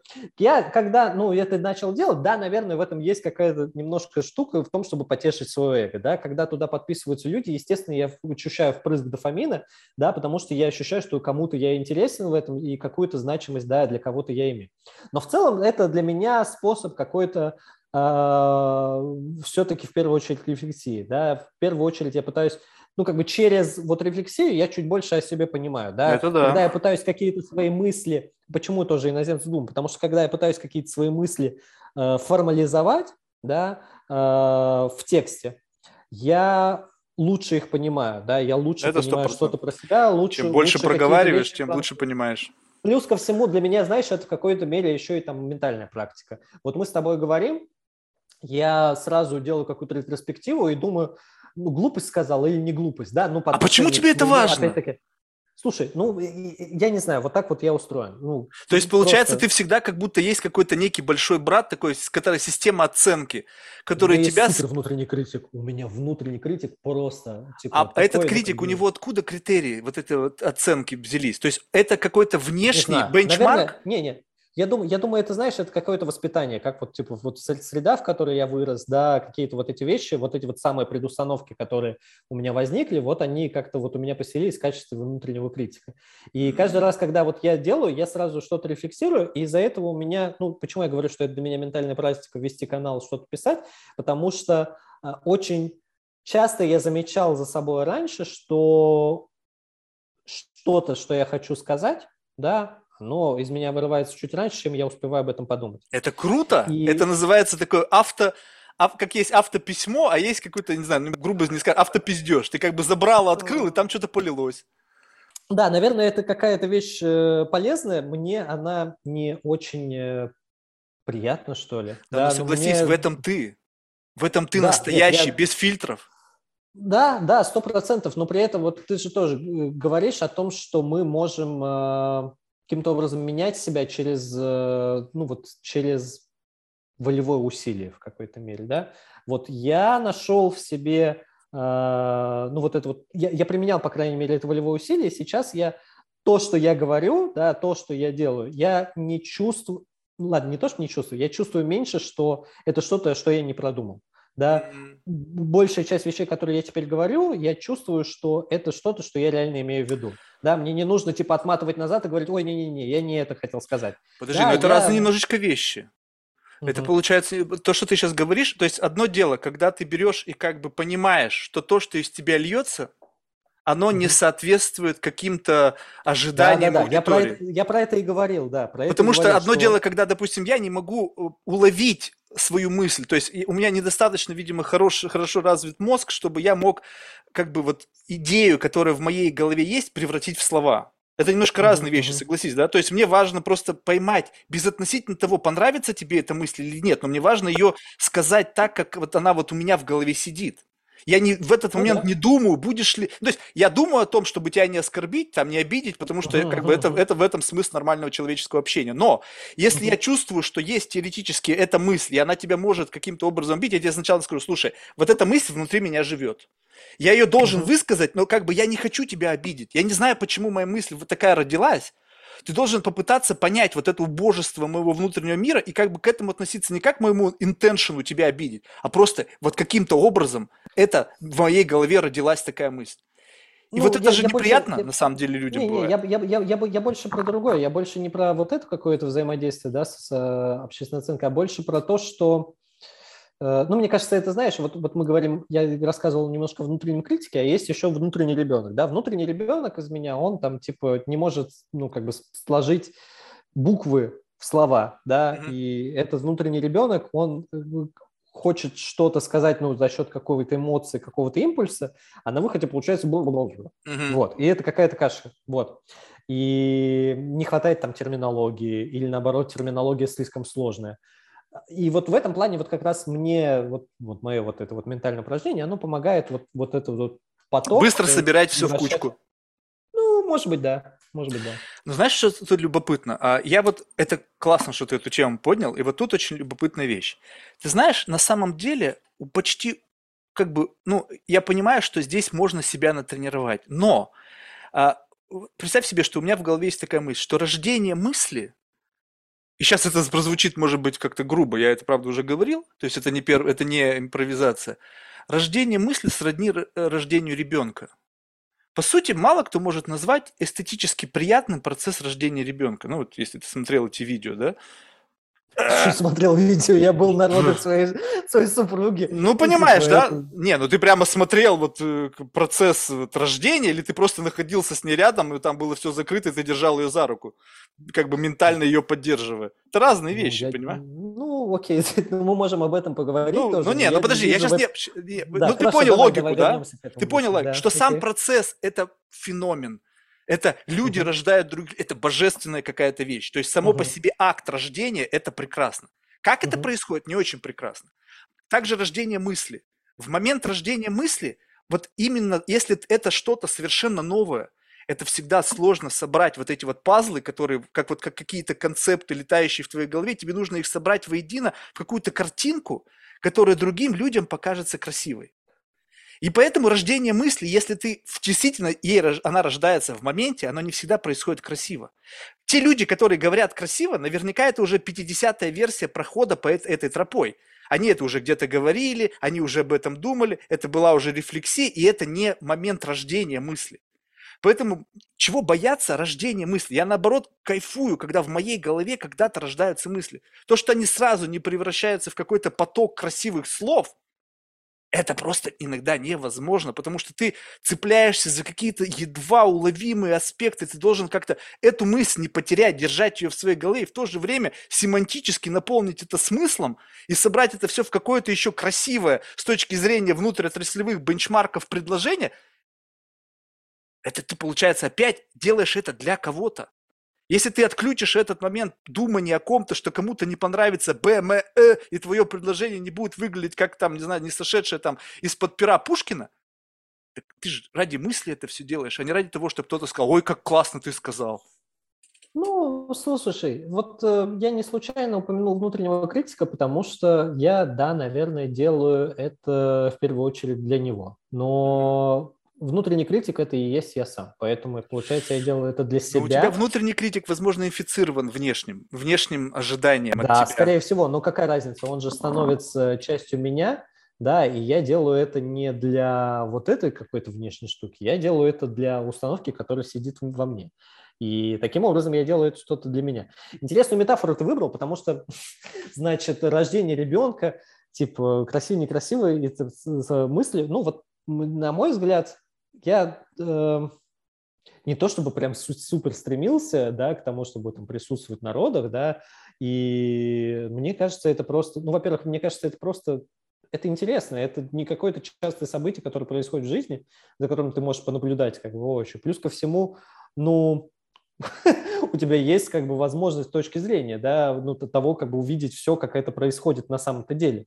Я не то чтобы тоже стремился, знаешь, как бы там смотреть там, за ширму как-то и все такое, но вот если уж ты пошел в эту метафору, да, то давай ее до конца как раз и докрутим.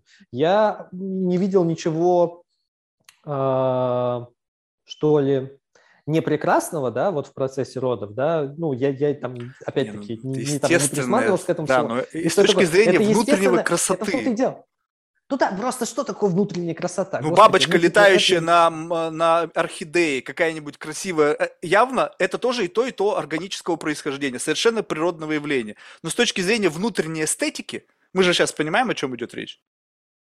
Ну, я, да, но просто мне кажется, какие-то вещи вот, ну, типа, вот невозможно оценивать э, с точки зрения внутренней эстетики. У рода уж точно.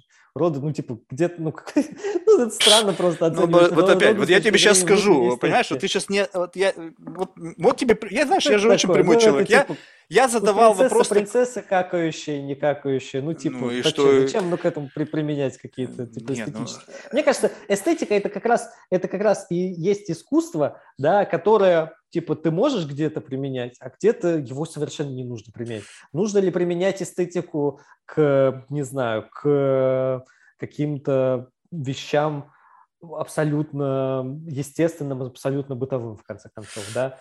Не Нет, ну, уверен. Это понятно. Но вот я тебе просто говорю, ты думаешь, что нету мужиков, которые, ну, даже я просто знаю. Мне было, значит, э, пьянка какая-то очередная, и, значит, э, у... посвященная как раз тому, что у одного из моих э, знакомых родился сын. Так. Ну, значит, мы бухали, все началось очень чинно, важно, приличное место, значит, потом это все кончилось, как всегда, там, какими-то там стриптиз-клубами, в общем, ну, как, как это, в общем-то, обычно и бывает. И э, в какой-то момент, когда он уже набухался, то есть он сидит уже, знаешь, и как бы он уже чувствует, что он не контролирует себя, и он говорит, слушай, Марк, лучше бы, говорит, я, блядь, этого не видел. То есть я, говорит, сейчас как бы честно даже не знаю, говорит, как это, как бы, ну, то есть мне как бы это была травма для меня.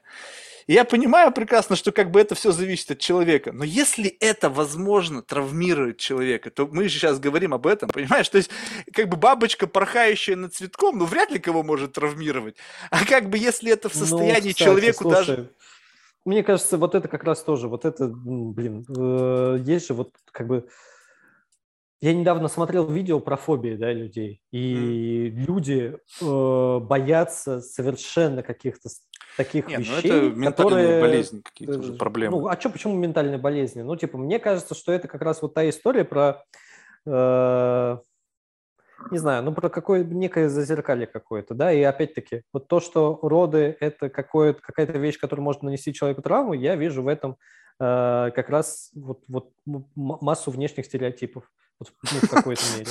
Ну, да? конечно, в том, что, в том, что мы не видим, не видим ничего страшного в бабочке, которая летает у орхидеи. Блин, если задуматься, блин, на секунду, бабочки выглядят довольно стрёмно. Ну, типа, что это? Это просто насекомое. Да, если под микроскопом их разглядывать. Почему под микроскопом? Ну, просто прикинь, это какая-то, значит, насекомая с вот этим вот хитиновой штукой, которая там прикрывается под какими-то яркими цветами, совершенно неестественно, неестественными, не, не, не, не, непонятными, и на других насекомых, которые ты этого не увидишь, да, и типа, э, как бы, ну, да, но понимаешь, в этом-то и логика, что получается, что ты сейчас делаешь? Вот я просто, просто представь себе, как у меня работает mindset. Для того, чтобы увидеть в акте порхание бабочки над цветком тебе нужно декомпозировать в сторону того, где бабочка превращается в какого-то жуткое насекомое на самом деле, раз, как будто бы разглядывая его под микроскопом. Когда угу. мы отматываем с точки зрения родов, естественных родов, да, когда, в общем, крики, разрывы, кровь и, в общем-то, ну, мало чего приятного с точки зрения эстетики, то ты как бы на, идешь в другую сторону. Ты как бы начинаешь этот процесс закрывать, навешивая на эту пелену чего-то прекрасного, естественного. Понятно. Чувствуешь это движение в разные разные мне стороны. опять-таки, мне кажется, что это не та вещь, которую типа нужно оценивать с точки зрения эстетики. Это просто, ну, какие-то процессы. Должен ли не, я... Ну, подожди, типа, можешь ну, всегда все оценивать с точки зрения эстетики. Можно. Нужно ли? Нет. Ну, это другой разговор. С этим я с тобой согласен. Что, что не нужно. Да, но представь себе, что ты живешь в мире, в котором у тебя просто доставляет удовольствие какая-то рефлексия, э, не знаю, а, оценка, рационализация. В общем, просто процесс, когда ты сталкиваешься с чем-то и начинаешь думать, а что ты об этом этом в действительности думаешь. То есть не быть, как бы, знаешь, наблюдателем в этой жизни, а быть ее участником.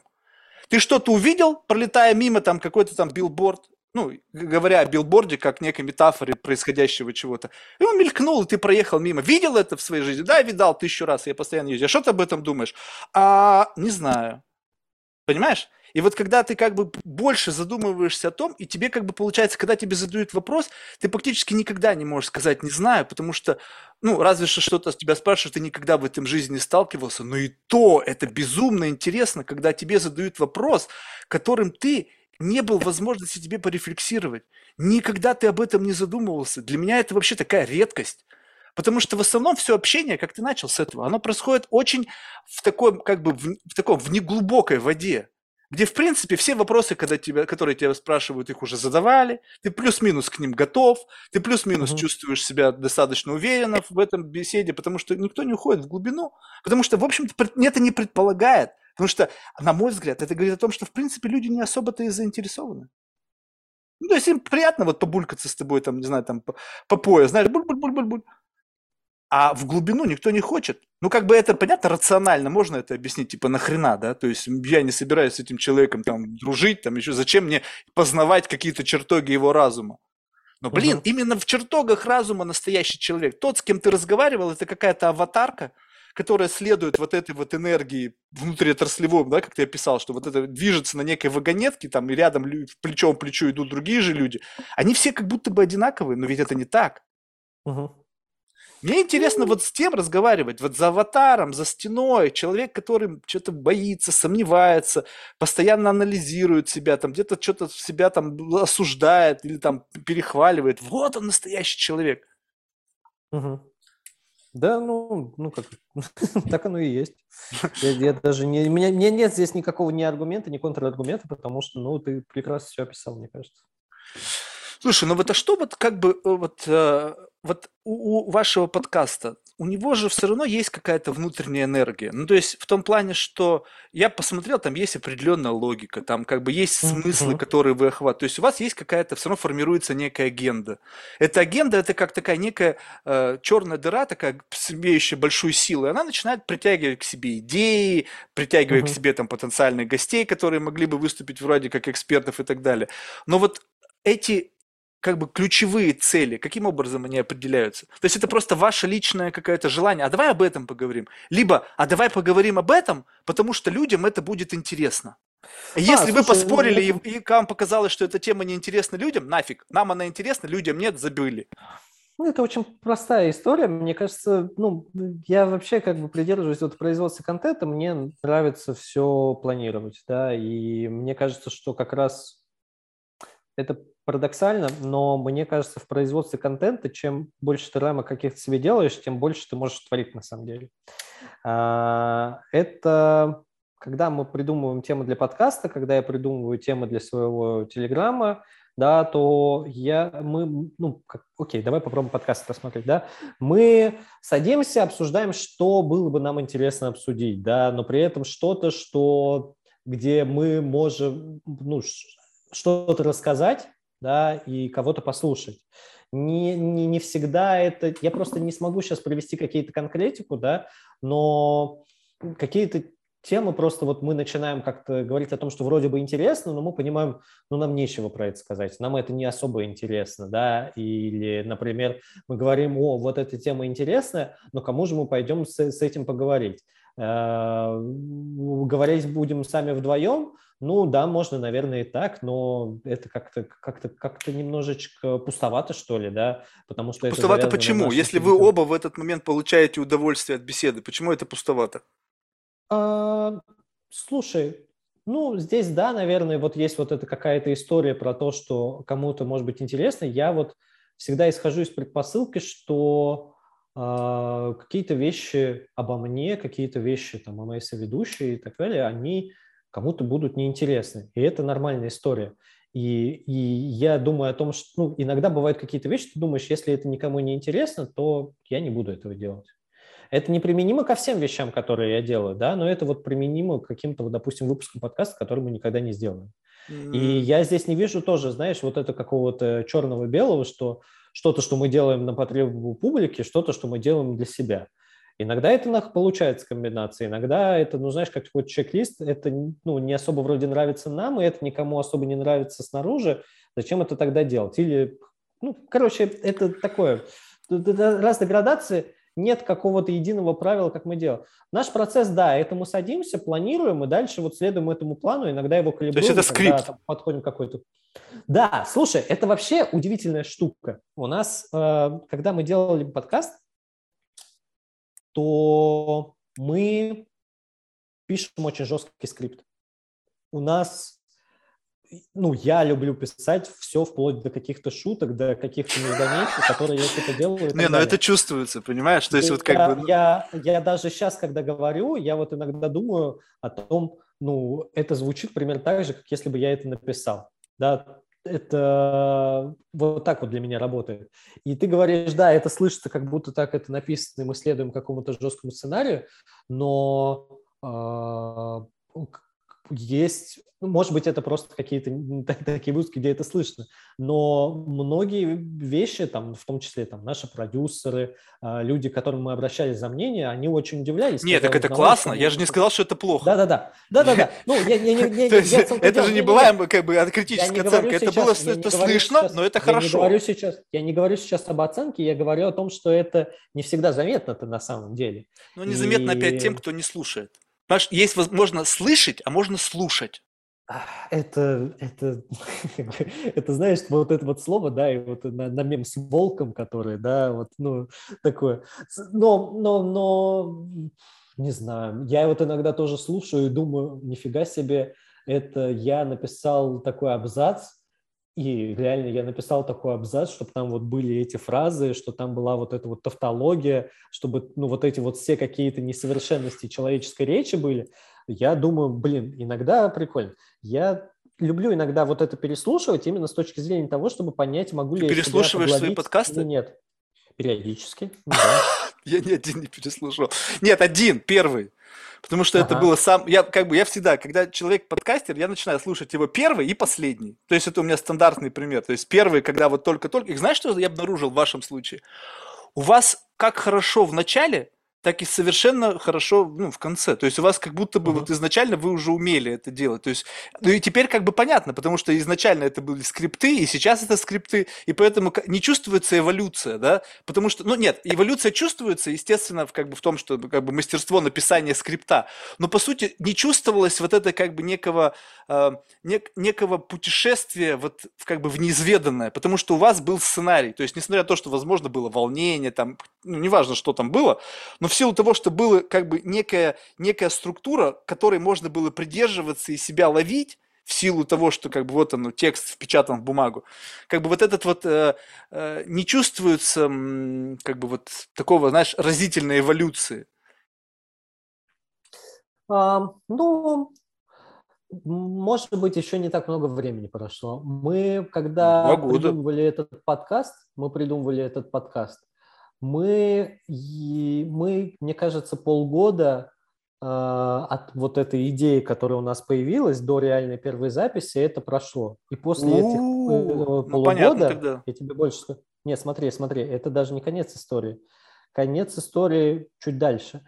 Мы после того, как это записали, смонтировали, а, мы год к этому не возвращались, потому что это, в общем, ну, был вот какой-то, ну, вот я сейчас уже, знаешь, сложно вот это как вспоминать, потому что, ну, вот я, я не помню, ну, то есть мы там, у нас э, не было вот этого жесткого скрипта, у нас не было вот этих каких-то вещей, и мы не знали, как вот к этому подступиться так, чтобы нам нравилось это делать дальше. И в какой-то момент это все как-то сошлось, да, и я не могу сказать, что там вот мы применяли как-то вот каждый день думали, что такое. В какой-то момент, вот это знаешь, просто Но эта мысль жила посмотрели. просто в вас и в бэкграунде да, да. процессилась. А потом в какой-то момент, да, бац, и все. Вот по- почему я говорю, что не такой долгий срок, ты вот говоришь мне, ну, типа два года. Ну, а в какой-то момент, да, вот просто вот эта вот разрядка произошла, и вот она вот как вот вселенная начала. Ты черную дыру там тоже упоминал. Да, в какой-то момент вот это вот процесс, там, большой взрыв, он случился, и дальше вот это вот какое-то расширение, в рамках которого, ну, может быть, там не ощущается какой-то прогресс. А, но в том-то и дело, вот эта вот какая-то энергия, которая копилась. я там не разом, сказал, она что вот прогресс. копилась, Я имел в копилась, виду, что да. э, вот как бы Эволюция. не, не Да, да, выглядит да. плохо в начале и Да, да, классно да. сейчас. Эволюция. Да-да-да, я понимаю, эволюция и так далее. В любом случае какая-то, ну, там, вот история. Я думаю, что это вот все вот какой-то импульс, который накапливался за год. Сколько он еще этот импульс продлится, не знаю. Может быть, э, несколько лет еще, может быть, пару недель. Типа через пару недель пере- перестанем вот это делать именно так. Слушай, Посмотрим. ну вот ты так всегда к жизни подходишь, то есть вот осознанно. Я просто помню, как я начал свой подкаст. Я что-то задумал, думаю, блин, прикольно, наверное, было бы. И окей, в тот же Да. день написал сам там людям, кто-то согласился, ну сколько-то пришлось подождать там, и я записал, вот буквально вот решил, и там сразу же там первый, по-моему, гость был Максим Ноготков. Я вообще Да. не понимал, что делать. Думаю, какого Да. хера вообще? Что, взял каких-то вопросов из интернета, натырил, вообще не моих даже, и просто с каких-то Поэтому, поэтому, да, поэтому, поэтому я и говорю, что вот на- наличие вот этих каких-то рамках, оно, оно и позволяет на самом-то деле творить. Да, вот Ну, в тот зато это момент, когда мы прикольно. начали, да, в тот момент, когда мы придумали скрипт, при то, тот момент, когда мы придумали вот этот вот формат, какие-то темы, как мы там с друг с другом взаимодействуем и так далее, а, в этот момент мы освободились от того, что нам нужно этим заниматься. Производство контента, там, ну, подкасты, в частности, это же ну, нетривиальный такой вид труда, да, тебе нужно вот как-то вот вы- выкладываться ментально, да, и вот в это во все вкладываться. И в тот момент, когда вот появляется у тебя вот эта жесткая база, ты можешь как-то обратить внимание на какие-то другие вещи, кого позвать, что, какие темы мы можем еще сюда вот возникнуть, да, и вот в этот момент, когда у тебя вот э, появляются вот эти какие-то вещи в настройке, да, ты знаешь, что у тебя есть вот этот базис в виде того, как строится выпуск, как мы взаимодействуем, какие междометия, шутки, какие истории мы вот туда вот все вкладываем. А все, что вот сверху, вот это вот начинается вот эта какая-то импровизация, начинается вот эта какая-то органика, начинается вот эта какая-то а, дополнительная живость, которую я не думаю, что можно допустить, ну, которую можно сделать, если у тебя вот этих рамок нет. Подожди, То ну окей, самое- а вот гости что, они тоже в рамках этого скрипта? То есть, ну окей, вы, у вас есть э, скрипт, да, какой-то между Вот вами? я об, этом, свои- я, об этом, и- я об этом и говорю. Да, вот, вот гости, люди, которые, ну, как бы являются переменными вот в нашем уравнении, да, Ну вы им вопросы есть как какие-то раз- отправляете. которые вы у них будете спрашивать? Мы готовим вопросы, мы не отправляем эти вопросы, но типа... Они не в курсе. За, за, за редким исключением, да? Ну, то есть мы говорим, мы хотим с вами поговорить о какой-то теме, да? И да, наверное, вот возникает вот в этот момент, ну, вопросы мы не... Список вопросов есть случаи, когда высылаем список вопросов, там, ну, разные причины, вот, но бывает, как бы, основное правило, мы не высылаем этот список вопросов. Вот. И но тему обозначаете все равно. Да, да, да, да, да. Вот. Но вот эти вот как раз переменные, они делают, ну, может быть, наши выпуски разными. То же самое вот я когда пишу, писал, по крайней мере, что-то в Телеграм, я просто сейчас как бы это пишу как минимум в стол, да, но я тоже следую, я как бы делаю какой-то контент-план, я думаю, я хочу написать вот об этом, вот эта мысль у меня возникла. И вот в тот момент, когда я начинаю все это прописывать, как-то вытягивать, укладывать это в какую-то табличку, я вот смотрю на нее, и у меня появляется, а вот здесь вот я могу добавить вот эту тему, а здесь вот могу об этом написать и так далее, и так далее, и так далее. Я э, как раз, ну, мне кажется, что э, я в этом плане-то как раз научился какой-то системности с годами, да, и почему я тоже как бы вот стал заниматься продуктами, да, а, стал заниматься, ну, там, сейчас вот гайдом по релокации, да, потому что я понял, что вот эта вот системность, да, того, что какие-то строить системы, которые вот куда-то просто там имплицируешь, интегрируешь, да, и дальше начинаешь вокруг него что-то строить новое совершенно, я понял, что это вещь, которую можно легко масштабировать и за счет этого освобождать себе много времени, да. А, ты, ну, наверное, тоже как бы... Я вот я об этом чуть-чуть сейчас рассказывал, да, то, что у меня там ряд профессий было там на протяжении времени, но я, я несколько там вещей делаю в своей жизни, которые, ну, как бы практически не соприкасаются друг с другом, но у меня хватает на них достаточного ресурса, чтобы это все делать. И у меня хватает достаточного ресурса на то, чтобы это все делать, и еще как-то, не знаю, там, как-то э, жить своей жизнью, читать, что я хочу, гулять, э, уделять время семье и так далее, просто из-за того, что я люблю просто все это укладывать в системы. Как только укладывается что-то в систему, да, у тебя сразу появляется больше ресурсов на то, чтобы ну, делать вещи, которые для тебя реально важны. А, мне кажется, это, это важное такое свойство для человека. Ну вот, вот э, короче, ну вот реально я, продуцировать какие-то смыслы и не, не, не, не быть реакционером, не реагировать вот на какие-то внешние импульсы. Вот, наверное. Ну вот в этом и ценность, то есть как бы идея создания ценности за счет э, какого-то продуманного подхода, создания некой внутренних правил и так далее. Знаешь, а, а, а, а изначально у меня не было такой цели. Мне было, мне просто нравится разговаривать с людьми. Мне нужен классный предлог, чтобы затащить человека вот потрещать. И это, все. Это вот, это, ну, это мне, меня, я это не для... хочу себя лишить удовольствия, как бы, как если я изначально проложу дорогу в этой беседе, как бы задавая тему, писав вопросы, шутки расставляя в нужной последовательности, что это, я буду знать наперед, так мне и приглашать нужно. То есть у меня единственное, что как бы начинается, когда я с утра открываю свой календарь и вижу, что у меня стоит запись этим человеком, открываю его биографическую справку, у меня возникает некая такая странная связь. То есть я создаю некий ментальный образ этого человека, такой, знаешь, фантом. И у меня уже с ним начинается беседа. Еще за, до, задолго до того, как вот запись включена. И потом я просто сталкиваюсь, либо я убеждаюсь в том, что ту ментальную модель, которую я создал, соответствует реальности, либо же я понимаю, что я ни хрена не умею строить ментальные модели людей, я всегда ошибаюсь. На самом деле человек совершенно другой. И вот, вот, вот в чем моя, единственная моя какая-то такая внутренняя структура, то есть вот эта внутренняя игра. Все, какой там скрипт? А, я, ну, мы, да, как раз в самом начале как раз и говорили, вот я в этом плане, я стараюсь вот эти ожидания не формировать, да, то есть как, я нет, а понимаю, какие вот ожидания? эти ментальные модели, ну, я окей, про ментальную модель ты говоришь, да, я тоже, ну, как бы, есть, э, есть у меня вот такая штука, но я стараюсь как бы уходить от того, чтобы, ну, что-то моделировать, да, и, ну, как бы, я, я тоже на самом деле вот, ну, вот эта вот радость какого-то начинания, да, она э, для меня все равно существует, да, но просто мне хочется больше, я такой жадный вообще. Больше, да, что именно больше? Больше успеть э, каких-то вещей сделать, попробовать э, создать, да, э, через запятую. Потому что, ну, я просто как бы оцениваю, что у меня нет такого количества времени, чтобы я успел их все сделать. Поэтому какие-то вещи, которые у меня появляется импульс сделать, для того, чтобы этот импульс сохранять, я его укладываю вот в эту какую-то систему, этот импульс сохраняется. Вот, и в противном случае, да, э, для тебя, может быть, это неприменимо. Не-не-не, просто это нормально, я просто, просто выглядит со стороны по-другому. Да.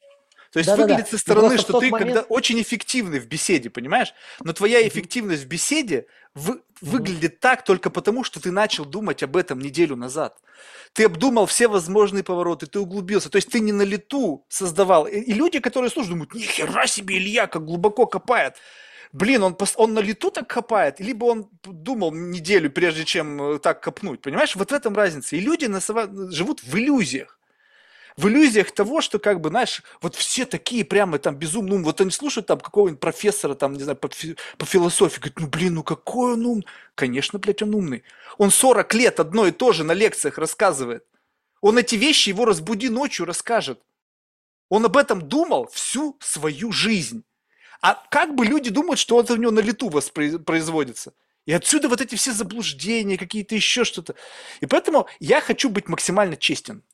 Вот мысль родилась в моменте, херовая мысль, окей, но это мысль, которую я сейчас родил. Если мысль, которая у меня уже была, я всегда говорю, слушай, это не первый раз, когда я это проговариваю. Я ее как бы оттачиваю, там, начинаю шлифовать, потому что она мне понравилась каким-то способом, не знаю, потому что она может быть условно моя, может быть, я ее стырил у кого-то.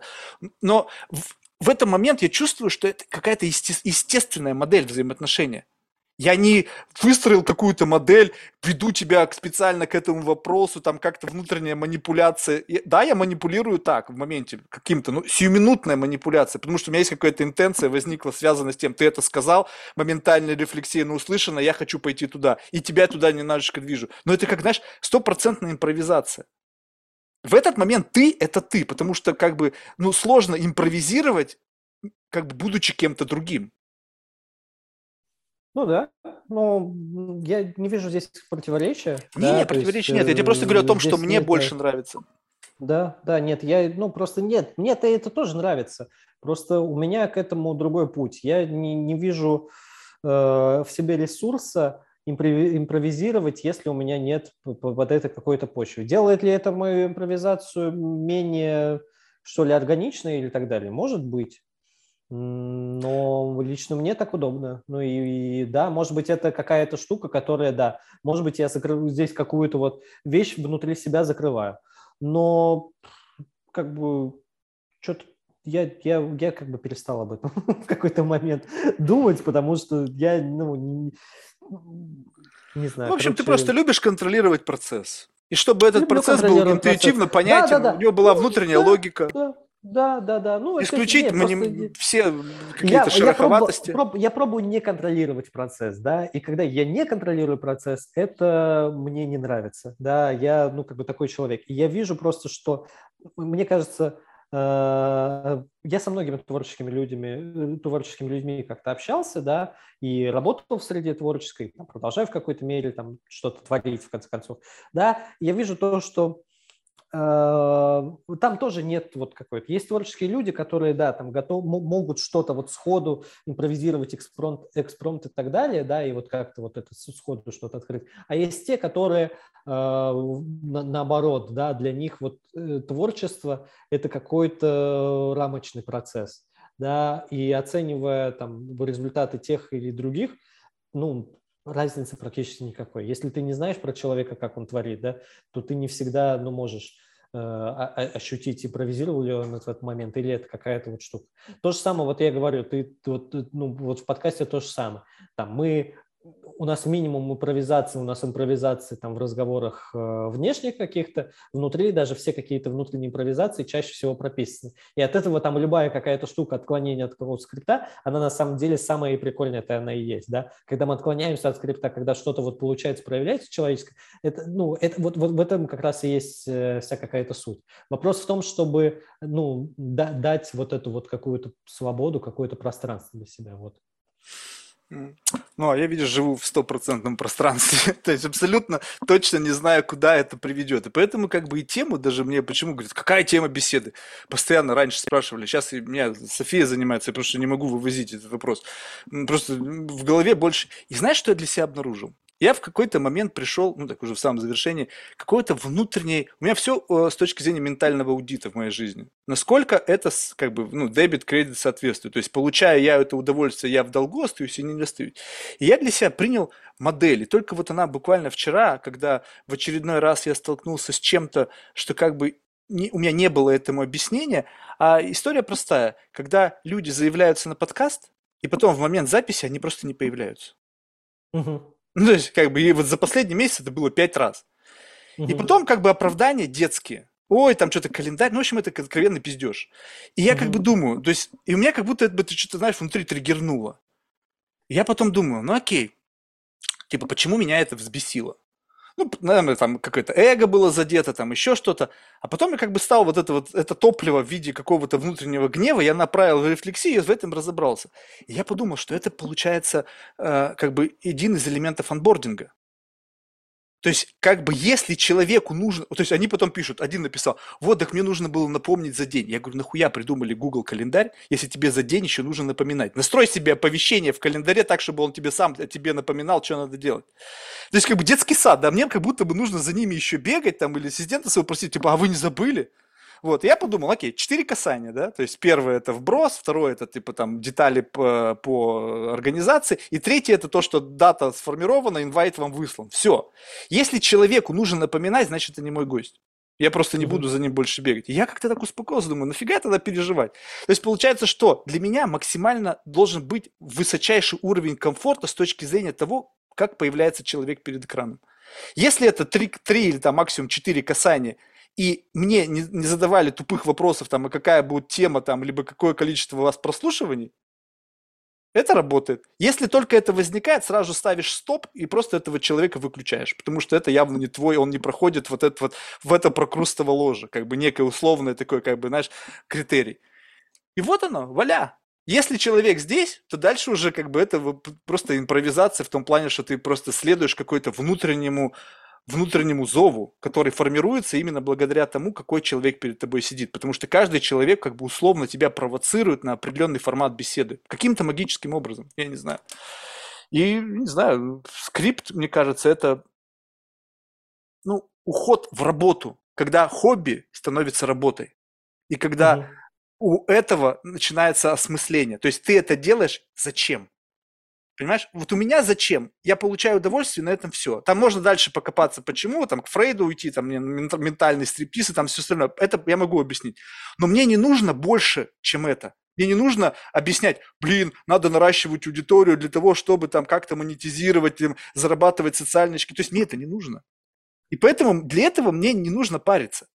А если то, что вы делаете, и это абсолютно в никуда, вы начинаете задаваться вопросом, а зачем мы вообще тогда это делаем?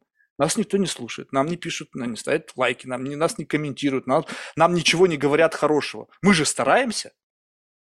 И тогда ты начинаешь оспаривать, вообще нафиг я это делаю. Ну, да. То есть у тебя но... как бы появляется некая планка, тебе надо делать лучше, чтобы получать то, ради чего ты это делаешь, как бы оправдывать свои инвестиции временные. А когда да, это ну... удовольствие, ты не будешь оправдывать получение удовольствия. Ну, я кайфую, что еще оправдываться за то, что я кайфую?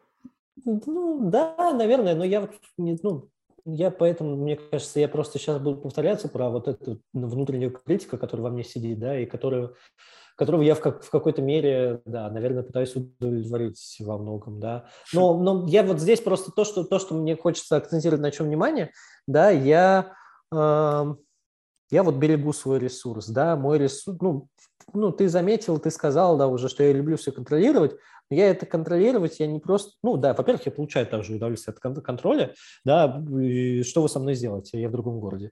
Вот. А второй момент, да, просто я вот как-то хочется сберечь ресурс, да, и для того, чтобы опять-таки, для того, чтобы сделать еще какую-то вещь и сберечь ресурс в той вещи, чтобы еще, еще, еще, еще. И это такая вот бесконечная гонка, в которой, может быть, нет какого-то смысла, да, потому что теряется вот этот сам какой-то кайф, теряется какое-то удовольствие, но э, кроме удовольствия и кайфа, да, есть, мне кажется, другое вот это понятие комфорта какого-то, да, и Комфорт – это не обязательно кайф и какое-то удовольствие. Да? Комфорт – это вот что-то, это какая-то другая сущность. И мне, наверное, вот цене именно комфорт какой-то, да, и цене вот не вот, вот это вот получение какого-то впрыска дофамина, а вот именно вот какая-то вот протяженная вот эта штука. Да, это то же самое, как, наверное, вот эм, с любовью. Есть книга Uh, у, по-моему, называется Modern Love. Uh, Азиз Ансари, стендап-комик, актер, который написал ее в сотрудничестве, в соавторстве с социологом, где они изучали вообще, что такое феномен э, любви, да, как она вообще происходит. И за счет там исследования они вот как раз обнаружили то, что у пар, которые э, находятся в отношениях недолго, у них вот эта любовь, которая, ну, вот какая-то страсть, да, и это график, который вот, ну, там, в какой-то момент, там, с момента встречи он резко идет вверх, да, вот, но так же, как эта страсть, как бы она вот быстрая, она недолговечна, и она в какой-то момент вот идет вниз. И когда она идет вниз, если ты находишься вот в этих каких-то отношениях, которые тебе для тебя цены, ну, для человека цены и так далее, в этот момент начинается какой-то другой, более интересный вот какой-то тренд. А, начинается то, что а, в простых терминах можно назвать вот этой самой платонической любовью, да, любовью какого-то Э, любовью человека, который, ну, там, это не обязательно какое-то физическое влечение, это вот как раз история какого-то комфорта, какого-то сожительства и так далее. Вот. И э, я вот это когда читал, я такой думаю, блин, офигенно. То есть это реально какая-то история про то, что э, вот это все вообще укладывается в жизнь, что есть что-то сиюминутное, а есть что-то вечное, да. И вот как бы вот в рамках любви, и также вот в рамках удовольствия есть что-то сиюминутное, есть что-то вечное. Да, я вот для себя стараюсь вот как стремиться вот именно к чему-то вечному. Может быть, э, опять-таки, я очень часто, вот знаешь, во время нашего разговора там, подвергаю сомнению, допускаю вот эти какие-то, открываю там калитку какую-то, что может быть это не так, да. Ну, я так устроен, ну, мне, с этим ок. А, и, короче, вот эта вот история, что а, мне хочется стремиться к какому-то долгосрочному удовольствию, долгосрочному кайфу да, и поэтому я вот как-то берегу ресурс, устраиваю что-то в системе с тем, чтобы получать вот этот кайф долго. Э, это все, короче, все импульсы, знаешь, укладывать Чтобы вот это было sustainable, вот и все. Да, да, да. Да, да, да, но да, сколько вот ты это, тратишь наверное, времени на эпизод? Просто мне любопытно. Ты сказал, вот я системно, чтобы экономить время. Сколько ты тратишь время на... Э, э, вы тратите время на эпизод? Это, кстати, очень просто посчитать. Это мы э, один раз это обговариваем, то есть это где-нибудь... Не, в часах. Полчаса. Ну, в часах? Ну, давай сейчас я попробую. Ну, я просто давай попробую тогда вот просто уложить, попробую посчитать это вот по составляющим, и потом итоговую сумму как-то мы, мы вместе выведем. Значит, там э, даже не полчаса, окей, там 10 минут на то, чтобы обсудить план, кого позвать и так далее, да, суммарно, 10 минут. Полчаса, окей, пусть будет полчаса. А, там, допустим, два эксперта – это два часа, два с половиной часа уже. Да, написать скрипт, я думаю, это как раз полчаса, а, три часа получается, записать это еще час, четыре часа, вот, как бы четыре часа времени на то, что Редактирование, как бы это паблишинг. Это, это уже какие-то вещи, которые делегируются. Ну, а, если окей, то есть четыре часа? Да. Ну, вот, а у меня уходит два. И ну, я никаких два, скриптов два не меньше. пишу. Ну так Слушай, получается, ну, что раза... получается, что ты хотел максимизировать и все оптимизировать, сделать максимально высвободить время. И ты делаешь, тратишь на это 4 часа, а я трачу я 2. не высвободить время, я говорю об освобождении ресурса. Мне а кажется, а Вот я сейчас вообще часа... ресурса никакого не расходую, только получаю удовольствие. Я? А я расходую. Ну вот я расходую, когда я типа вот с кем-то говорю, я даже вот сейчас вот с собой говорю, да, я же ну какой-то ресурс трачу, я чувствую, да, ну я как бы заложил, у меня вот был этот ресурс на то, чтобы два часа разговаривать, вот он, да, как-то, ну типа он, он у меня есть. Mm. А, вот, то есть просто изначально часа... ты человек, который не особо любит трепаться. Да нет, я люблю потрепаться. Просто не, ну как, ну ты видишь, для тебя как будто бы вот сам факт беседы, туда нужно что-то закладывать. Нет, я, я сейчас не про расписание. Расписание два часа это до хрена. Если человек занятой, два часа втиснуть, я это понимаю, откуда ресурс с точки зрения времени. Но когда ты да, говоришь да, о неком да. ресурсе с точки зрения просто уже находясь внутри, ты сказал, что я сейчас как будто бы работаю. Вкладываться, да. Слушай, а я думаю... любой, любой, не-не, я люблю, я люблю то, что ты говоришь, трепаться, да, я люблю это делать, да, но просто а, я говорю, любой способ получения удовольствия от, от, отнимает какой-то ресурс, в том числе и треп. Mm. Ну, типа, это нужно, ну, как-то, типа, что-то копаться себе, знаешь, это, типа, какие-то вот, э, какие-то мысли, которые ты вот в, меня закинул, да, которыми поделился, да, я вот, ну, как бы они у меня фоном сейчас вот идут, и я такой, ну, вот параллельно идет какой-то мыслительный процесс по поводу них, да. Ну, это же прикольно. Из-за этого это в какой-то момент что-то выскакивает, это, это прикольно, я не спорю, но это, это трат, трат ресурс какого-то. Я ну, да, энергетически, да, это, энергетически это факт. Ну, да, да, да. И вот я говорю именно про энергию какую-то и так далее. Получить за там, час какое-то удовольствие, все равно ты, ну, типа, что-то применяешь. Не знаю, какой-нибудь массаж делаешь себе, играешь, занимаешься физкультурой и все такое. Не, все если ты о энергии, то да. То есть, чтобы да, да. получить я удовольствие... тогда. А, ну все, ну тогда понятно. Нет, с этим я согласен. Я бывает иногда после подкаста, в силу того, что я просто как бы вот шел туда, этот путь как бы он просто тяжелый такой, на самом деле. Он приятный, но тяжелый. Ну да, а 4, а 4 часа времени, которые я трачу там на, на, на создание подкаста, ну я их распределяю таким образом, что это, ну вот, не, не, не, не так много, ну то есть выделить час времени в день э, там какое-то, это я могу. Час времени в, там, в промежутке трех дней вообще, там в течение двух недель выделить 4 часа, но это, ну, мне кажется, совсем Не, ну если это с таким размахом, то да. У меня получается почти каждый день два часа. То есть ну, у тебя каждый день два часа, да. Но, слушай, это... Ну, бы... И меня и то обламывают. Мне не дают получать удовольствие. Люди, изначально, если вы идете ко мне на подкаст, блин, запишите себе на лбу дату. И, и потом не говорите, что вы забыли. Не, ну когда детский сад, ну человек там, один из, девушка, да, блин, Тебе нужно не хочется ее, начать. не, боюсь, хочется, когда, когда не хочется ее разглашать, ее имя. Точки, да похер. Э, знаешь, вот вроде бы какая-то там позиция у нее, топ-менеджера в какой-то одной из крупных российских компаний. И она говорит, ой, ты знаешь, у меня это как-то записалось в другой день в календаре. Я говорю, ну кому ты пиздишь? Google календарь, он работает у всех и всегда одинаково. А другой мне написал, какой-то профессор из МГУ. Ой, я запутался с часовыми поясами. Я думаю, ну кому ты пиздишь? Когда приходит в Google календарь, то дата формируется по времени твоего локального пояса. Неважно, там нельзя перепутать ничего. Я думаю, блин, ну какой-то детский сад. Ну, господа, не, не, не бламывайте меня удовольствие. У меня по расписанию кофе и круассан. Вот если я не получаю кофе и круассан, я как ребенок начинаю нервничать. Но сейчас я с этим поработал, как бы сейчас меня это не будет парить, потому что меня же не парит, что люди отказываются форму заполнять как бы мы, нам тяжело, мы не хотим, ну окей, гудбай. Сейчас и меня это тоже не будет парить. Вопрос единственное, что не, частотность уменьшается. А если у меня планка 10 тысяч часов, соответственно, если это будет не 25 эпизодов в месяц, а там 15, то путь к этому 10 тысяч часам удлиняется. То есть вы как бы берете, жрете мою жизнь. Все, вот такой вот выход энергетический в конце. Слушай, Илья, ну спасибо большое. А, было реально интересно. То есть мне было интересно послушать твою точку зрения на все это. Это было интересно поговорить прежде всего с коллегой по цеху, потому что все-таки как бы я вот в этом отношении аутсайдер. То есть я вне каких-то внутриотраслевых бенчмарков. Я понимаю, как надо делать, я понимаю, почему это делается, я понимаю вообще как бы ну саму логику всех этих процессов. Но блин, почему-то мне не хочется это делать. То есть это превращается в работу, а я не ради работы это начинал, у меня работа есть.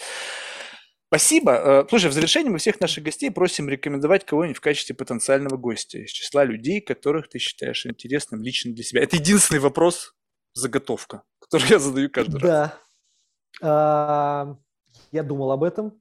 Mm-hmm. Как бы список э, длинный. Э, я сколько угодно. Э, поскольку мы здесь как бы да, ну вот мы, мы рассуждали в основном про подкаст, и это как бы одна из моих ипостасей. Я вот по всем ипостасям пройдусь и вот всех каких-то. Давай, давай, давай. Во-первых, мне кажется, мне кажется, интересно поговорить с Ирой Лобановской, которая дел, сделала изначально гайд по релокации э, из э, гайд по, по, по иммиграции из России в свободный мир, то, что называется.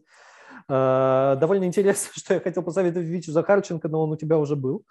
А, мне кажется, что тебе будет интересно поговорить с моей соведущей Машей Долгополовой, которая длинной взгляд на как раз на производство подкаста, производство контента. И, наверное, своего партнера Дениса Спирина, с которым мы делаем вместе сервис по проведению каздевов. Mm-hmm. Вот. Мне кажется, что у всех у этих людей очень интересный взгляд на жизнь. Они не похожи друг на друга. И как раз вот, вот, вот это вот как раз моя, наверное, кросс-функциональность позволила мне со всеми ними познакомиться, и их взгляд очень сильно на меня повлиял, при том, что у каждого из них очень интересный и иной взгляд на жизнь, чем у меня. Супер, спасибо. Что ж, успехов во всех твоих ипостасях. И да. рад был пообщаться. Все, Спасибо пока. большое. Да, на связи, пока.